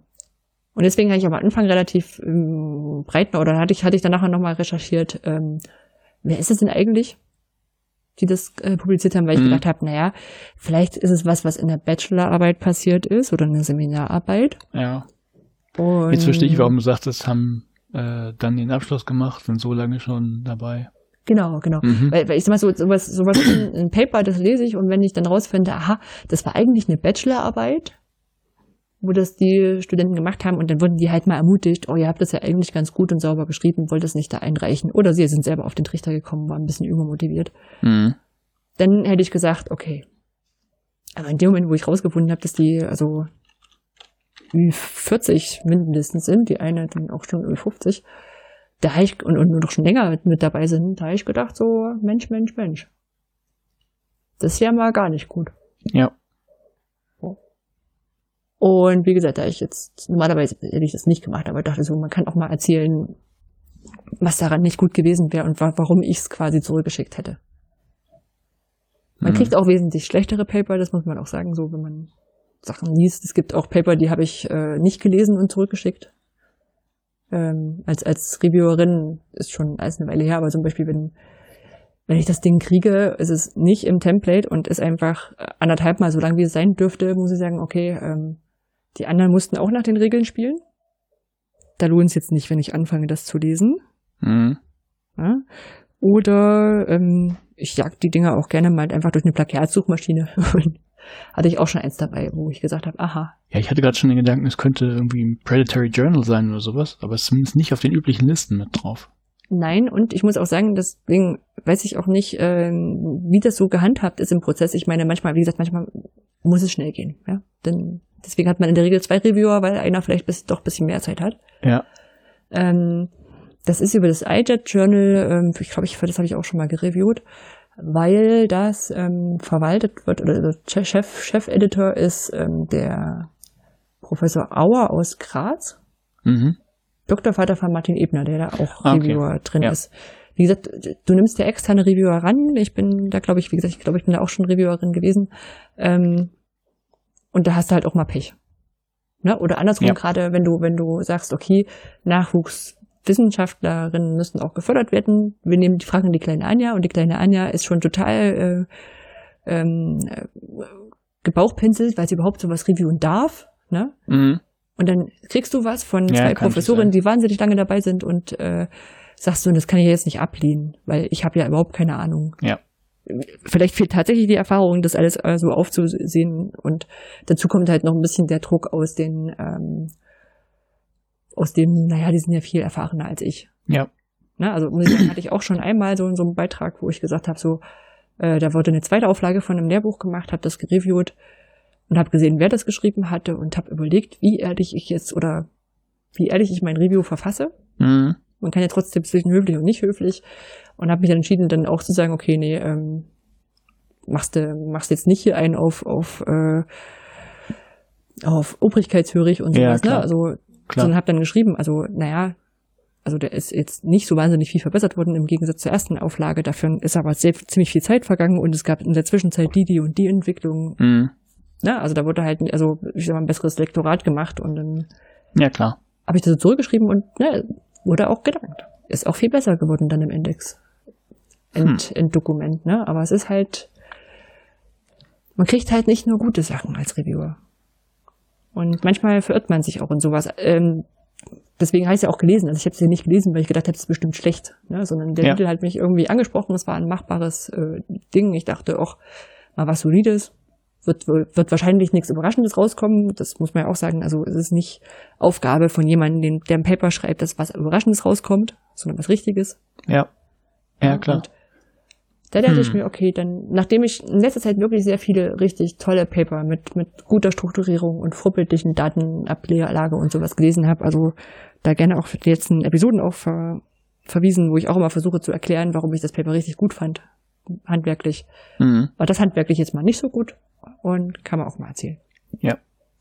Ja. Also wir müssen es ja nicht größer aufhängen, als es sein muss, aber ich bin gerade auf der Seite und Martin Ebner steht tatsächlich auch als sogenannter Associate Editor in Chief da drin. Mhm. Äh, vielleicht kann man den nochmal fragen, ob er kurz was dazu sagen kann oder. Ja. Weiß ich also, nicht. Wir, wir müssen jetzt nicht größer aufhängen, als es sein muss. Wird davon abhängig sein, wie viel, wie viel Zeit er hat. Aber Associate Editor in Chief, Dings da kann auch heißen, du bist bei einer von drei Ausgaben dabei. Und nee, ich meine, nee, nee, aber vielleicht, vielleicht weiß er was zu den Prozessen und sagt, pass auf, ist ah, vielleicht ja. so gelaufen oder. Ja. Ja. Würde mich auch nochmal interessieren. Ja, das ist halt, ist auch wieder vielleicht hört, hört, hört Martin unseren Podcast? Nein, noch nicht. Ich habe ab und zu, ich weiß nicht, ob man hört, wenn ich, wenn ich in, äh, wenn in Tweets erwähne, dass, dass wir vielleicht das, das will ich mal tun. Ja. Aber andersrum, ich habe ihn auch angeschrieben, weil ich habe ähm, er hat, ich bin auf die Seite gekommen, weil er kurz vorher getwittert hatte, er machte so eigentlich so einen täglichen Blogpost quasi zu verschiedenen mhm. Sachen. Und da hat er gesagt, dass eine neue Ausgabe ausgegeben ist und dachte ich, naja, gucke ich da mal rein, ob ja. ich da was ah, Interessantes okay. finde. Ja. Und da war ein Link falsch in diesem Beitrag. Und das habe ich ihm sogar zurückgeschrieben, weil ich dachte so, er denkt bestimmt, das liest keiner. So. Mhm. also deswegen bin ich auch auf einer, auf einer, auf, auf der Vorgänger, ähm, Vorgängerausgabe gelandet. Also ja. die neue Ausgabe ist, da ist es noch nicht drin, das ist ja davor. Mhm. Ja wie man halt so manchmal zu Papern findet. Hm. Schade eigentlich, ich hätte schon noch ein paar Sachen gewusst. Also entweder bestätigt bekommen von Sachen, mhm. die ich schon weiß, ne? Also sowas ja. wie äh, mach, äh, gib Feedback, ne? verbindet die Leute. Aber irgendwie jetzt da rauszuziehen, dass die, ähm, die Studierenden gerne Extrapunkte haben wollen und die Hälfte der Dozierenden sich durch extra Honorar ähm, motivieren lassen. Ich weiß nicht, ob das so mitnehmen kann. Hm. Ja, zumindest nicht speziell für Moodle. Ja. Mhm. Sprachen haben wir gerade auch leider nicht. Ja. Gut. Gut. Dann kommen wir zur Fundgrube. Genau, Boni habe ich ja vorhin in den Kommentaren schon erwähnt und er hat uns äh, noch ein bisschen mehr geschickt in seinem Kommentar, nämlich äh, eine, einen Link zu einer Seite namens Tongestaltung. Ähm, ja, äh, Link vorlesen ist irgendwie mal komisch, aber www.tongestaltung-bildung.de und da habe ich mal drauf geschaut, da gibt es wirklich viele schöne Tipps, also wie man Töne gestalten kann, Musik gestalten kann, also mit Tutorials und Links und, und, und. Äh, du hast noch CC BY dahinter geschrieben. Genau, weil ich nach unten gescrollt habe und mhm. festgestellt, dass es sogar frei lizenziert Ja, genau. Deshalb, also es ist eine, äh, ohne, auch ohne das ist es eine sehr schöne Seite, einfach wegen der ganzen Links, die da auch drin sind. Schon, oder Links zu Tutorials finde ich super gut und ich dachte, die kann man mal in die Fundgrube schmeißen. Ja, ich fand es auch gut und ich muss auch sagen, äh, bei den Educamps haben wir häufig, also häufig, mindestens schon zu zwei Educamp-Sessions äh, bei denen ein Teilgeber äh, so eine so eine so eine Session angeboten hat. Mit wie kann ich aus ein äh, ich weiß gar nicht mehr was es war aus irgendwas was raschelt äh, aufnehmen und dann klingt das als ob äh, Wasser fließt. Mhm. ja solche Sachen. Und der äh, die sind auch immer sehr beliebt gewesen. Von daher. ja, das fand ich eine sehr sehr schöne Seite. Ja. Ich habe äh, die gestern gesehen dass du sie reingepackt hast und äh, habe mir vorgenommen sie auch noch anzugucken auch vorgenommen, mir sie anzugucken. Das war eine Überleitung, ne? Oh. Äh, ist die Tool, habe hab ich mir die OER-Toolsammlung von oer.schule. Ähm, die haben eine Website zusammengestellt, die ich äh, einerseits von der Option, wie man so eine Toolsammlung mal zusammenstellen kann, ganz gut und pragmatisch fand mhm. und nicht zu verkopft. Ähm, als auch so ein paar Tools, die ich äh, oh ja, richtig, richtig gut fand. Also ich habe genau. noch nicht in alle reingeguckt, und mhm. ich werde bestimmt in dem Moment, wo ich sie brauchen könnte, nicht dran denken, dass es die gibt. Aber es gab halt zum Beispiel sowas wie äh, Color Your Photo. Da lädst du ein Foto hoch mhm. und kannst so eine Mal nach Zahlen-Sache ausdrucken. Ja. Das ist jetzt eher nett. Äh, aber sie haben zum Beispiel sowas, so, so, so kleine Sachen verlinkt, wo ich dachte, so stimmt, das ist bestimmt auch nötig. Blank Sheet Music. Da kannst du einfach ein, ein Notenblatt gestalten. Also mhm. die Noten musst du dann selber noch draufmalen, aber du hast ja so Violinschlüssel und den, glaub, Bassschlüssel ja. heißt das andere. Ja, ist ja, cool. Und das kannst du dann schon mal drauf machen, weil, ich sag mal so, äh, du kaufst vielleicht kariertes und liniertes Papier in der Schule, aber mhm. mit Notenpapier. Also ich, ich kann mich erinnern, wir hatten auch irgendwie Notenhefte für Musikunterricht und da waren dann am Ende vom Jahr irgendwie drei Seiten voll. Ja. Oder vier. Ja. Und auch sowas Schönes wie Chemix hieß das. Da weiß ich aber nicht mehr, wie es mit der Lizenz aussieht. Ähm, da kannst du kleine Piktogramme zusammenstellen mit für den für den Chemieunterricht. Das habe ich Aha. hier meinen Haus- und Hofchemielehrer weitergeleitet. Ja. Ähm, dass du einfach so ein Bild machen kannst, wie dann, weiß ich nicht, eine Kalbgasprobe nimmst, ein, ein, ein Reagenzglas und ein, ein Pfropfen und ein Brenner und irgendwie noch Punkte, dass es aussieht, als ob es als ob's brennt, so, mhm. äh, äh, nee, kocht. Äh, wie ist es? Siedet? Siedet heißt das richtig. Und ähm, ja, kannst du ein Bild zusammenschieben und kannst nutzen. Also von Unterricht auf alle Fälle. Wie gesagt, mit Lizenzen bin ich mir jetzt gerade nicht sicher. Da müsst ihr vorher mal selber lesen. Mhm. Ja. Ist eine schöne Sammlung, auch wenn man die schön sortieren kann. Also ja, es ist ja, einfach untereinander geschrieben, kannst schön ja. filtern. Gut. Und dann habe ich Podcast gehört bzw. empfohlen bekommen. Ähm, und zwar fange ich an und möchte das eher so auch als äh, wirklich, also wirklich Empfehlungen auch nehmen. Gab es schon zwei Folgen vom Bildungstaxi. Bildungstaxi ist ein neuer Podcast von Marcel Spitau und Ralf Appelt. Mhm. Das sind zwei Lehrer aus, der, äh, aus dem Berufsschulumfeld. Also sind beide Lehrer an Berufsschulen und die Berufsschulen heißen immer anders. Also Berufsschul Berufsbildungszentren, die heißen ja, weiß ich nicht, Berufsschulen. Ähm, und die haben einen Podcast äh, jetzt mit einer ersten Folge und einer Nullfolge, ähm, in denen sie auch erklärt haben, was man, warum es diesen Podcast überhaupt braucht das ist ja immer nicht so ein Kriterium. Aber halt so, ist halt ein Bildungspodcast und sie, sie konzentrieren sich da auf äh, eben auf die Fragestellung im beruflichen äh, Bildungsumfeld. Mhm. Was ich extrem gut finde, weil da gibt's ganz, ganz selten was. Also, ja, stimmt, meistens irgendwie ich, Schule, Hochschule. Genau, ne? Also die haben halt nochmal andere Anforderungen, deren Schülerinnen und Schüler sind auch nicht die ganze Zeit da, sondern die wuseln ja in den Unternehmen noch mit rum. Mhm. Und, ähm, ich, ich war ja auf dieser, dieser Nextlearn-Konferenz in Berlin, äh, auch wo es auch um Berufsschulbildung ging und ich dann festgestellt habe, boah, ich habe überhaupt keine Ahnung, wie das so läuft. Ne? Also habe festgestellt, sowas wie, ähm, wie ist es, äh, über dann ortsübergreifende Szenarien sind wichtig irgendwie. Das wollte ich auch nochmal als, als, als, als Wunsch äußern bei denen, dass sie das mal also dass sie quasi, sie lernen ja im Unternehmen und sie lernen in der Berufsschule und wenn es optimal läuft, funktioniert das, geht das Hand in Hand. Ja. Wird wahrscheinlich in der Praxis nicht ganz so oft passieren.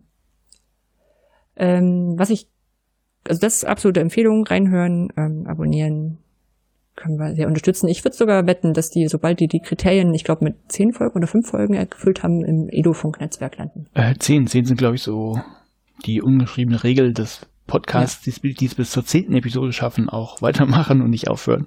Genau, genau. Ja. Dann ähm, habe ich einen Podcast gehört, der aus der Kategorie etwas anderes ist, äh, Randvoll oder ja, Randvoll, Sportspiel, ähm, ist ein Podcast, der, ähm, wo sich Leute zusammensetzen und über Sachen aufregen. Ähm, ich glaube, die Christiane Attich macht den auch mit, die mhm. auch zum Hochschulbarcamp kommt. Aber ich bin mir gerade nicht sicher. Und die hatten eine Folge zu Unisex-Toiletten. Aha. Und zwar aus der Perspektive einer, wie heißt das so schön, non-binären Person, also einer Person, die sich nicht so männlich-weiblich zuordnet die laut Pass äh, weiblich ist, aber durch kurze Haare und Klamotten eher männlich aussieht und nicht geschminkt ist und so. Mhm. Und dann denkt man ja immer so gerade, wir, wir haben ja Faschingszeit und letztes Jahr hat Annegret Kamp-Hambauer dazu einen Witz versucht. Und in diesem Podcast kann man sich ganz gut anhören, weshalb das vielleicht nicht so einfach wegzutun ist. Auch wenn es vielleicht wirklich nur eine Minderheit betrifft, aber warum sollen wir dieser Minderheit nicht für, äh, eine Lösung bieten, wenn die für uns kein Problem ist. Ja. Aber ich fand das, ich fand das wirklich gut, das einfach mal von aus einer fotografischen Perspektive zu hören und wollte es deswegen empfehlen. Mhm. Und dann haben wir noch eine, also ich vor allem, weiß nicht, ob du auch reinhören magst, noch eine Empfehlung bekommen, auch von Boni, der ja schon einen sehr langen, sehr langen Kommentar geschrieben hat. Das hat mir sehr gut gefallen. Ich habe das letzte Mal über so ähm, Podcasts gesprochen, die die Wendezeit thematisieren. Und da hat er empfohlen, keine Jungpioniere ist der Podcast, der ein, den ein Kollege von Ihnen angefangen hat. Der ist jetzt auch erst 2020 gestartet. Also ich kann noch die letzten drei Folgen nachholen und befasst sich eher mit dieser Generation, zu der ich mich jetzt eher auch zählen würde, ähm, nämlich Menschen, die die DDR gar nicht mehr so erlebt haben, sondern eher so, wo diese Nachwendezeit so der Fokus war. Ja. So dass viel, ganz viele Sachen noch aus der, aus der, aus der DDR-Zeit irgendwie drin stand, steckten in unserem Alltag, ohne dass wir jetzt noch in der DDR gelebt haben, groß. Mhm. Also ich war sechs, als die Mauer gefallen ja. ist. Ja, und deswegen dachte ich, ich empfehle ihn erstmal weiterhören dann und wenn, wenn ich dann, also wenn ich, wenn ich nicht meckere, dann fand ich ihn okay und wenn ich ihn richtig gut finde, kommt er bestimmt nochmal wieder. Ja. Ja. Von Probe dann zu. Politik? Politik. Dann mach gleich mal weiter. Genau, Politik habe ich auch reingeschrieben und ich glaube fast, dass das eher so ein, so ein Aufschlag wird zu einem Themensatz, den ich demnächst mal angehe und vielleicht auch mal ein Paper dazu lese. Mhm. Und zwar ähm, hatten wir neulich Workshop zu künstlicher Intelligenz. Und da bin ich darauf hingewiesen worden, dass es äh, aus dem OpenAI-Spektrum, ich weiß gar nicht, ob das ein Projekt, ich glaube, es ist ein Projekt richtig bezeichnet oder Initiative, Projekt, ähm, äh, den GPT-2, so jetzt bin ich wieder im unsicheren Punkt äh, Algorithmus oder das Verfahren, Methodik bin, ähm, mit dem man täuschend echte Texte generieren kann. Also Texte, die jetzt erstmal nicht auf den ersten ähm, Blick so aussehen, als wären sie von der Maschine geschrieben. Ja, also wenn man, wenn man so, manchmal hat man das ja, das, ähm, wenn man zum Beispiel Google Translate anschmeißt, dann, dann kriegt man das raus. Da sind so Hakel drinne, die, die macht kein Mensch falsch. Muttersprachler schon gar nicht, aber selbst in der Übersetzung ist ja manchmal so, dass man, das ist nicht typische Übersetzungsfehler. Mhm. Ja. Ähm, witzig, als ich die beiden Autorinnen von dem Paper äh, gegoogelt habe und damit dem Russischen ein bisschen Probleme hatte auf der Webseite, habe ich es mir mit Google Translate übersetzen lassen. Und da stand dann so dauernd er. Ne? Also er schloss das sein Studium dann und dann ab. Mhm. Weil das halt wahrscheinlich, also ich weiß gar nicht, wie, wie die Pronomen im Russischen besetzt sind. Vielleicht keinen Unterschied macht. Die machen ja immer viel äh, mit. Doch, doch, doch. Ja? Ja. Anni ist er, Anna ist äh, sie, hm. wenn ich richtig Das ist vielleicht einfach eine schlechte Übersetzung. Ich bin mir auch nicht mehr sicher, ob ich von der russischen Seite oder von der englischen Sprachvariante habe übersetzen lassen. Aber wahrscheinlich von der, nee, von der russischen Seite übersetzt, sonst hätte ich ja nochmal reingeguckt. Ja. Genau. Ähm, das ist wohl richtig gut, was so die natürliche Sprachgenerierung ähm, äh, angeht. Und ähm, da habe ich noch gefunden oder finden, wurde ich darauf hingewiesen, dass talktotransformer.com ist so ein, so, ein, so ein Werkzeug, wo man einfach mal einen Text reinschreiben kann und der setzt ihn dann fort. Um ein Gefühl dafür zu bekommen, wie, wie gut das schon ist. Ich habe gestern ein paar Sachen probiert, ein paar Sachen machten, also waren eher so in den Bereich experimenteller Literatur einzuordnen, sagen wir so. Die machten sprachmäßig sehr, waren sehr sinnvoll sprachmäßig, aber rein vom, vom Storytelling her wären sie jetzt nicht so das gewesen. Aber andere Sachen, die ich mir anguckt habe, die waren schon, schon ganz gut. Mhm. Und also die Seite habe ich gefunden, weil mir die ähm, Heiko äh, Edensen empfohlen hatte, der bei dem OER-Camp da war. Jetzt kriegen wir wieder den, den, die Verbindung zum Anfang. Heiko hat nämlich das Projekt, das Projekt angegangen, Remix TXT.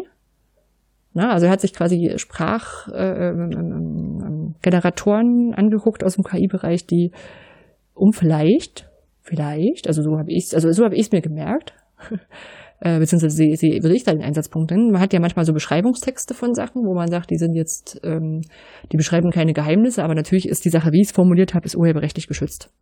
Mhm. Wenn ich diese Beschreibungstexte jetzt durch eine durch einen Generator jage und der kriegt semantisch, also gleiche Texte mit einer anderen Formulierung raus, die eine Maschine geschrieben hat, werden die ja alle nicht urheberrechtlich geschützt, weil du keine Urheberpersönlichkeit hast. Mhm. Das ist eigentlich total spannend. Ja, ist doch so ähnlich wie äh, das mit dem automatischen Generieren von Notenfolgen. Von was? Von? Von Notenfolgen. Ja, genau. Da hast du neulich das getwittert irgendwo, dass jemand gesagt hat, hm, da gibt's gerade einen Streit zwischen, wer war es, Taylor Swift und irgendwem anders oder so. Weil die gleichen genau, weil so kurze Minutenfolgen irgendwo verwendet ja, wurden. Genau, mit drei Töne hintereinander und äh, da hat irgendjemand gesagt, na gut, dann schreibe ich doch mal ein Skript, das mir alle möglichen Notenfolgenkombinationen irgendwie durchiteriert in verschiedenen Tempi oder irgendwie sowas. Ja, und genau, äh, verschiedenen Rhythmus. Lad so. die auf Soundcloud hoch und schon kann jeder die benutzen. ja. Genau, und das ist halt ähm, so ein Ding, das, das muss ich auch mal verlinken. Ich habe es nämlich selber noch nicht gesehen, den TED-Talk dazu, aber der, der Artikel ringsrum war schon aussagekräftig genug. Und das ist halt so ein Ding, wo man sagt so, okay, und wenn das dann Richtung, wirklich Richtung, Richtung natürliche Textgenerierung geht und in dem Wikipedia-Artikel steht auch drin, dass selbst, selbst wissenschaftliche Paper sehr gut geklappt haben, äh, mit einem Kritikartikel dran, dass es gar nicht so gut gewesen wäre, wie auch immer. Nee, das wird Aber von der Datenbasis einfach abhängen. Ich nehme an, das sind neuronale Netze und das hängt halt davon, davon ab, mit was du die gefüttert hast. Genau, ne? Also ich denke auch, wenn du sie speziell auf eine Fachdisziplin gefüttert hast, klappt das genau. besser, als wenn du so ein, als wenn ja, er sich dann auf einmal so überlegt. Eine, so das, dann, dann entstehen ja semantisch sinnvolle Sachen, ob dann äh, so richtig, ne, syntaktisch, so rum, ob nachher der Inhalt äh, passt, das ist ja wieder eine andere Frage. Genau, und die habe ich mir auch gestellt. wenn das äh, funktioniert, beziehungsweise besser wird, das ist ja davon auszugehen, hat das denn jetzt eine Bedeutung für Lehre und Wissenschaft? Und meine, also klar kannst, wenn du jetzt ein mathematisches Paper generieren lässt, das kannst du nachrechnen. Ne? Das, das ist irgendwie klar. Ähm, bei Papern, wo ich sag mal, ähm, eine Meinung argumentiert wird, ist jetzt schwer, schwer zu erklären, wie ich das meine oder nicht. Wenn du, wenn du Paper hast, wo sagst, du, du, äh, ähm, du, du nimmst jetzt zwei Paper von jemand anders und ähm, bekräftigst die oder, oder unterfütterst die mit anderen Sachen. Ähm, dann vielleicht schon und äh, ich habe, also ich habe als meine Schlussfolgerung erstmal als, als Zwischenthese aufgestellt, zu sagen, damit wird Wissenschaftskommunikation noch wichtiger. Na, also wenn du halt nicht mehr. Mm, ja, ja, ich, ich überlege gerade noch, also ich. Du brauchst halt einen Menschen, der es erklären kann. Ja, ne, überhaupt, ob da, ob da nachher was Sinnvolles bei rauskommt. Das ist ja nicht so, dass du so einen Generator anschmeißt. Also ja, mhm. natürlich basiert der auf Daten, die es gibt, aber es ist ja nicht so, dass du ähm, was weiß ich, du hast jetzt sagen wir mal, 20 hundertprozentig oder auch 2000 hundertprozentig perfekte Paper zu einem Thema. Das ist ja nicht, dass du dann sagst, so ich mache jetzt automatisch das 2001. und was dabei mhm. rauskommt, ergibt auch komplett Sinn. Also mag, ne, mag sprachlich ja vollkommen zutreffend sein und kein Grammatikfehler oder sonst was, aber kann trotzdem kompletter Bullshit drinstehen. Das ist ja, kann also, sein. Das ist eine, das andere ist ja, der macht ja auch nicht mehr, als das auszuspucken, mit dem er gefüttert ist. Also, dass da was Neues rauskommt, glaube ich jetzt nicht. Ist richtig, aber überleg mal, vielleicht sind wir auch schon mitten in der Matrix drin. Was ist, wenn dieses Paper, was ich vorhin hatte, so generiert werden würde? Ne, du hast halt so ein paar Evaluationsergebnisse. Du schreibst irgend so eine banale Einleitung dazu. Du machst im Literaturreview irgendwas, was mit dem Thema zu tun hatte. Da kannst du ja selbst die Zusammenfassung aus den Abstracts äh, extrahieren. Und dann macht das, macht das Paper eigentlich nur eine, eine Beschreibung von den Daten, die du hast. Die kannst du wahrscheinlich textisch, semantisch auch ganz gut formulieren. Ne? Also ja, da kannst du es wahrscheinlich nur einfach machen, machst dir ein Template und eine Datenbank dahinter. Mhm. Ja, klar. Ja, ja, klar. Statt, das, also statt Englisch steht dann da, wenn du sagst, es ist eh egal, welches Fach es ist, steht halt noch Deutsch, Geschichte, Sport. Sport genau, ne, also ich mein, von, von, von den Sachen kommt's ja auch her, ne? Also gerade aus dem Sportjournalismus kamen ja die ersten Sachen, die gesagt haben, ja, wenn jetzt hier eine KI eine, eine Spielbeschreibung schreibt, dann braucht man uns gar nicht mehr. Und dann sagst du, mhm, kann sein. So, ne? Ja, kann sein, aber das, also ein Spiel zu kommentieren, wo was weiß ich, die Position der Spieler irgendwie als Datum eingelesen wird und daraus einen Text zu generieren, das ist was anderes als zu forschen und ein Ergebnis zu veröffentlichen. Ist richtig, aber wenn du solche Paper hast, wo eigentlich nur viermal Ergebnisse von einem Fragebogen drinstehen. Ja, aber auch das kann ja, kann ja ein Wissenschaftler einordnen. Ja, ist richtig. Genau das meine ich doch. Dann brauchst du jemanden, der es einordnet. Das muss Reviewer 1 und 2 machen. Und das muss letztendlich äh, eine Wissenschaftskommunikation leisten, weil wenn du nachher das in der also ein Journal ist natürlich, äh, da ist das Ganze zu Ende mit dem mit dem Paper. Aber wenn du auf einer Konferenz stehst und kannst dein Zeug nicht erklären, was du hingeschrieben hast, wird's hakelig. Ja, vielleicht verstehe ich das Problem noch nicht ganz. Ah ja, wir lassen uns das noch ein bisschen, bisschen durchsickern. Nee, äh, das Problem ist einfach, dass das Wissenschaftssystem an sich nicht perfekt ist ideellen Wissenschaftssystem ausgehen würdest, wo nur Sachen geschrieben werden würden, wo die Leute sagen, das muss ich jetzt auch mal unter die Menschen bringen und der Gesellschaft erklären, dann bräuchtest du dafür auch keine Angst haben, weil dann, wozu soll ich dann eine KI ranholen? Aber es gibt doch tatsächlich Wissenschaftssysteme, und da ist das Deutsche nicht ganz so weit weg, wo die Masse der Publikationen und meinetwegen auch die Publikationsorgane und keine Ahnung, die Menge der Konferenzen, zu denen du fährst, viel mehr zählt als das, was du wirklich gemacht hast. Und ja, dann quetschst du halt ein ich, Thema dass fünfmal das jetzt aus. echt hm, ein bisschen sehr hypothetisch ist. Findest du, dass das, also, dass das, dass das, dass das Wissenschaftssystem so ist, ist hypothetisch? Nein. Naja, was heißt damit? Also ich, irgendwann musst du dann, also das Scamming gibt's jetzt auch. Es gibt Leute, die geben sich jetzt Professor sonst was aus, obwohl sie nichts gelernt haben und es funktioniert mhm. jetzt auch. Also da brauchen sie keine Paper für schreiben. Mhm. Ja. Naja, irgendwann, irgendwas musst du ja, also irgendwie willst du ja wahrscheinlich damit was erreichen, irgendwie einen Job kriegen. Willst du irgendwann Prof werden oder so? Hä? Willst du Prof werden oder so? Ja, willst du Prof werden. Irgendwann musst du ja vor den Leuten stehen und was erzählen. Und ob du ja, ja, ja, ja, genau. Und irgendwann musst du vor den Leuten stehen und was erzählen. Du musst die Wissenschaft kommunizieren können. Ne, ich meine, wenn du es nicht kannst, bringt es ja auch nichts, wenn du 200 ganz tolle Paper fabriziert hast, die auch keiner verstanden hat und die keiner gereviewt mhm. hat, die irgendwo erschienen sind. Also ich weiß nicht, ob das wirklich ein Problem ist. Ja, ich weiß nicht so, vielleicht wenn du im Grundsatz nachher, also das ist ja tatsächlich so, wenn, wenn du die Sache anguckst, dass ein Hirschfaktor rangezogen wird, um deine, deine Qualität als Wissenschaftler zu machen, also wie oft bist du zitiert worden? Ja, das mag ja sein, du musst es ja irgendwo veröffentlichen, dann ist das Review ja schon schief gegangen. Mhm. Ich glaube, da muss, ja, also es wirkt, ich will nicht ausschließen, dass man es mal so einen Fall gibt, aber ich glaube echt nicht, dass das jetzt ein Massenproblem wird. Gut. Wir beobachten das. Wir beobachten das. In zehn Jahren wir uns wieder. In zehn Jahren, wenn ich dann Professor irgendwo bin. Hm. Ich habe mir zumindest das Paper mal aufgeschrieben, äh, was diesen Talk-to-Transformer Generator da unter, unterstützt. Ja. Also und äh, beschreibt. Äh, vielleicht lese ich das demnächst mal und gucke, ob ich es wenn ich es verstanden habe, dann erzähle ich es. Und ähm, okay. ja, aber fand ich, ich finde es trotzdem eine spannende Sache, unabhängig davon, also für Lehre und Wissenschaft ist die eine Richtung, zu sagen, dass man nicht, nicht noch mehr irgendwelche Überflusspaper hat. Andere Sache für, für Literatur finde ich es eher so spannend, wobei ich sagst, da kannst du auch der KI beim, beim Rechnen zusehen und gucken, was rauskommt. ja. Okay. Das ist wie bei, wie beim, ah, ich weiß nicht, ob man das ist der Spoiler hat. Quality Land hast du nicht gelesen, stimmt's? Nein. Ah, Kannst aber alle, alle, die Quality Land gelesen haben, die wissen ganz genau, was ich jetzt meine und die können kurz lächeln und dann geht's jetzt weiter. Gut. Ich liege einfach ja. mal los. Wir sind nämlich bei den Veranstaltungstipps und das nächste, erste ist schon nächste Woche.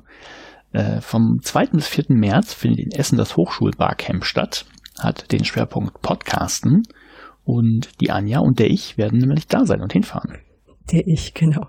Der ich. Genau, Hashtag HSCamp20. Also ein paar Sachen habe ich auch reingeschrieben, weil ich dachte, so ist vielleicht interessant zu folgen und zu gucken, was da los ist. Genau. Genau. wir, sind, wir, sind da, wir werden, wir werden in einer Podcast-WG wohnen und wir werden zwischendurch Podcasts aufnehmen. Ich weiß noch nicht, wo die dann genau erscheinen, aber machen wir. Ja. Christian, ähm, Christian Friedrich, den haben wir auch schon mal, der ist auch da, vom Firebeer Open Education. Genau. Und, und noch andere ähm, Menschen. Also wer auf alle Fälle dazugehört zu, äh, zu Veranstaltungstipps, die so eher so zum Mitlesen sind und nicht zum dran teilnehmen, weil es schon ausgebucht ist, ist das äh, Barcamp Open Science in Berlin am 10.03.2020. Da kann man sich den Hashtag OSCIBAR, also O-S-C-I, also Open Science Barcamp. OSCIBAR. Genau. Ja. Dann habe ich noch was aufgenommen, weil ich tatsächlich zum ersten Mal dahin fahren werde. Äh, vom 24.03. bis 28.03. findet in Stuttgart die Didakta statt. Und äh, ich war noch nie auf der Didakta. Ich werde das auf jeden Fall mir das mal angucken, um zu sehen, was da los ist. Und ich habe gestern schon vorsichtig im Twitter-Lehrerzimmer mal gefragt, kann mir mal jemand in 140 Zeichen äh, sagen, wie die Didakta so ist? Weil ich wissen wollte, ob die Gerüchte stimmen, die ich so kenne. Und offensichtlich stimmen die. Also diese. Dass alle Lehrer mit, mit Rollkoffern. Mit Rollkoffern, die da hinfahren, weil es irgendwelche, weiß ich nicht, Freiexemplare von Büchern und Kugelschreiber und weiß ich nicht, was es da alles gibt, einsammeln und dann mit vollem Koffer wieder nach Hause fahren. Ich bin, bin sehr gespannt. Also falls, falls ihr mich da treffen wollt, ich bin den, äh, was ist denn das, der Dienstag? Der 24.3. Ich glaube, das ist ein Dienstag. Da bin ich da. Hm. Kannst du mir einen Gefallen tun? Ja, soll ich Fotos machen Kannst von den Rollkoffern? Auf all das auf alle Fälle. Kannst du zum Timetext-Stand gehen? oh ja. Ja. Soll ich ein Mikro mitnehmen? Ähm, das weiß ich nicht. Ich kann dir Sachen fragen. Du kannst ja, du kannst dir Sachen fragen, zum Beispiel wie, ähm, wann wird denn die Handy-Garage endlich in, in mikroplastikfreier Edition erscheinen? Irgendwie sowas. Oh. Ich, ich gucke, was ich tun kann. Oder wann der, wann der Pappcomputer ein Update kriegt. Ich darf ja nicht einfach so Aufnahmen machen, ohne dass sie das wissen. aber, aber wann der Pappcomputer ein Update kriegt. ich verlinke mal den YouTube-Kanal von, der, von Timetext. Ja, wir können auch mal wieder ein Timetext-Intro machen. Ja. ja, okay, soweit zu den Veranstaltungen. Ah, nee, wir, zu diesem. Du hast noch welche?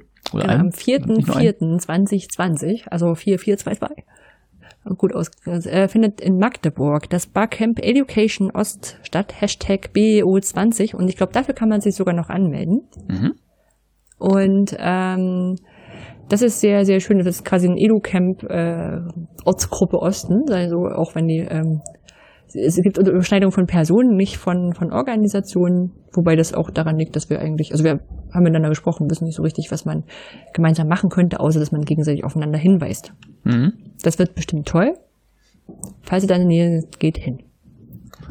So, zum nächsten genau. könnte ich noch was sagen, aber vielleicht machst du das lieber, denn du bist ja genau. involviert. Im, das ist jetzt ein bisschen weiter im Vorlauf und zwar am 25. bis zum 28. August, also Ende des Sommers äh, 2020, findet in Lübeck äh, die Moodle-Mood Dach statt. Das ist die Moodle-Austauschkonferenz ähm, im deutschsprachigen Raum, Deutschland, Österreich, Schweiz, dafür steht Dach. Und die findet in Lübeck statt, vier Tage lang. Die ersten beiden Tage gibt's einen Hackathon, das, das DevCamp.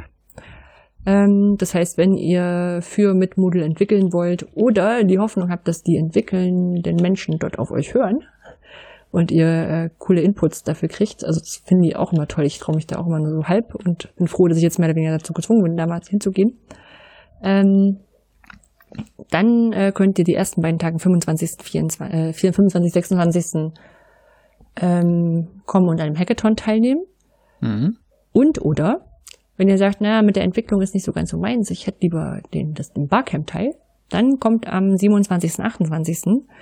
Äh, August nach Lübeck, da ist das die Moodle Mut, heißt das, es ist das Barcamp zu Moodle. Ihr habt Ideen und Fragen über Moodle, da findet ihr Leute, mit denen ihr euch da austauschen könnt.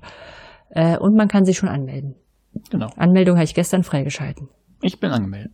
Genau. Ich seid jetzt noch nicht fertig, da ist noch viel dran zu machen, aber man kann sich anmelden. Genau, der Herr Mr. H5P kommt.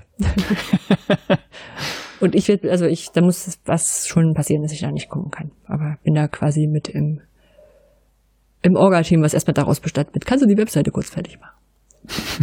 ja. Gut. Gut. Dann noch die Weltverbesserungsidee. Genau, die Weltverbesserungsidee. Wir ähm, machen diesen Podcast in unserer Freizeit, finden es gut so und wollen kein Geld dafür. Aber wenn ihr jetzt denkt, oh, das ist aber schade, ich hätte noch was übrig und würde es noch darin äh, investieren, die Welt zu verbessern, dann haben wir einen Vorschlag für euch. Und ich habe ausgehend von dem OER-Camp mir überlegt, man könnte iRights Info mal empfehlen für sowas. Mhm. Genau, ich bin machen. bei dem OER-Camp wieder daran erinnert worden, dass es ein Verein ist, sogar ein gemeinnütziger Verein, und dass man denen deswegen Sachen, also Geld spenden kann. Genau, die machen nämlich viele ähm, ja, äh, Flyer, hätte ich fast gesagt, also ähm, wie heißt sowas, Handreichungen zum Thema Urheberrecht. Genau, die halten okay. einen da auf dem Laufenden. Genau. Ähm, viel rund um freie Lizenzen und frei lizenzierte Materialien, aber auch äh, links und rechts äh, Fragestellungen eben wie mit äh, was ist eigentlich kommerziell, wenn da bei CC by NC, also dass das nicht kommer kommerzielle eingeschränkt wird. Ja. Ähm, eigentlich bei, bei sämtlichen Fragen findet man dort einen Blogartikel, äh, auch was die neueren Sachen jetzt angeht. Und äh, das ist eine super Arbeit. Die sind, glaube ich, bei den bei den Projektpitches nicht, nicht erfolgreich rausgegangen. Nee, ich glaube leider nicht. Genau, das waren, waren auch tolle Ideen. Die wollten äh, zum Beispiel eine, eine Open Policy für, für Schulen, einen Generator dafür ähm, entwickeln, wo dann quasi eine Schule sagen kann, okay, wie, wie gehen wir mit Materialien um? Und sich dann drei Sachen zusammenklickern kann und dann das quasi ausdrucken kann. Ähm, war, glaube ich, insgesamt einfach zu Meta. Also so OER über OER waren jetzt nicht so im, im Fokus der Förderung. Ja, ähm, sein. Aber da ist auf alle Fälle Geld gut aufgehoben bei denen. Ja, definitiv. Ja. So, dann sind wir fast durch. Vielleicht ist euch was, also wir haben jetzt einen Punkt, der heißt eine Hausmeisterei. Vielleicht ist euch mich was aufgefallen. Äh, wir hatten diesmal nichts zum Thema Mythos. Und äh, das ist ein Punkt, den möchten wir jetzt zur Diskussion stellen. Das eines nämlich, es kostet ein bisschen Zeit, das zu machen, was jetzt aber nicht so schlimm wäre. Es, was viel schlimmer ist, ist gar nicht so einfach, denn wenn man ähm, so nach Mythen sucht, findet man natürlich Mythen, aber es sind dann Mythen. Das heißt, es ist schwierig, etwas zu finden, äh, was jetzt spannend ist für euch, wenn man sagt, ist das echt oder ist das nicht echt? Äh, also das, etwas zu haben, was dann auch echt ist, zumindest ist es für mich sehr schwierig. Und das nächste ist, es gibt ja auch schon diverse Sachen, wo man sowas nachlesen kann. Also es gibt äh, zwei englische Bücher dazu. Äh, die haben wir, glaube ich, schon mal erwähnt. Jetzt habe ich den Titel natürlich nicht da. Dann gibt es wohl demnächst oder jetzt gerade erschienen von Sandra Hochfuß ein Buch speziell zu Mythen in der Hochschullehre. Dann gibt es, äh, oh, von wem war dieser Adventskalender? Äh, hm.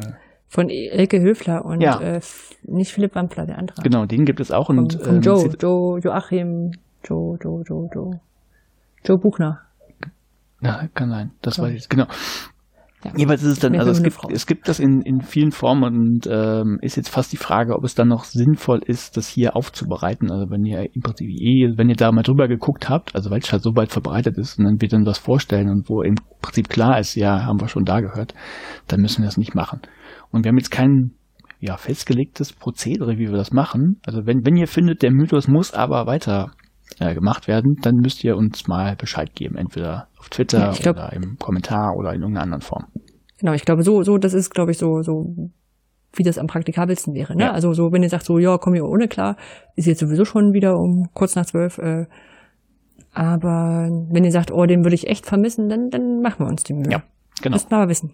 Genau, müsst man wissen. Ansonsten packe ich mal alles, was du gerade benannt hast, an Sachen, wo man Mythen finden kann, äh, Ja. in die Shownotes. Genau. Ich hoffe nur, das von Elke Höfler ist noch da, weil äh, ihr Blog neulich gehackt wurde. Oh, Aber ich meine, das hat sie nicht auf ihrem e- ein, eigenen Blog gepackt, sondern es war irgendwie so ein Sonderblog. Aber ich Okay. bin mir nicht sicher. ja, aber das ist eine gute Idee, dass du das nochmal sammelst. Dann war's das, ne? Dann war es das. Dann hören wir Dann- einfach auf.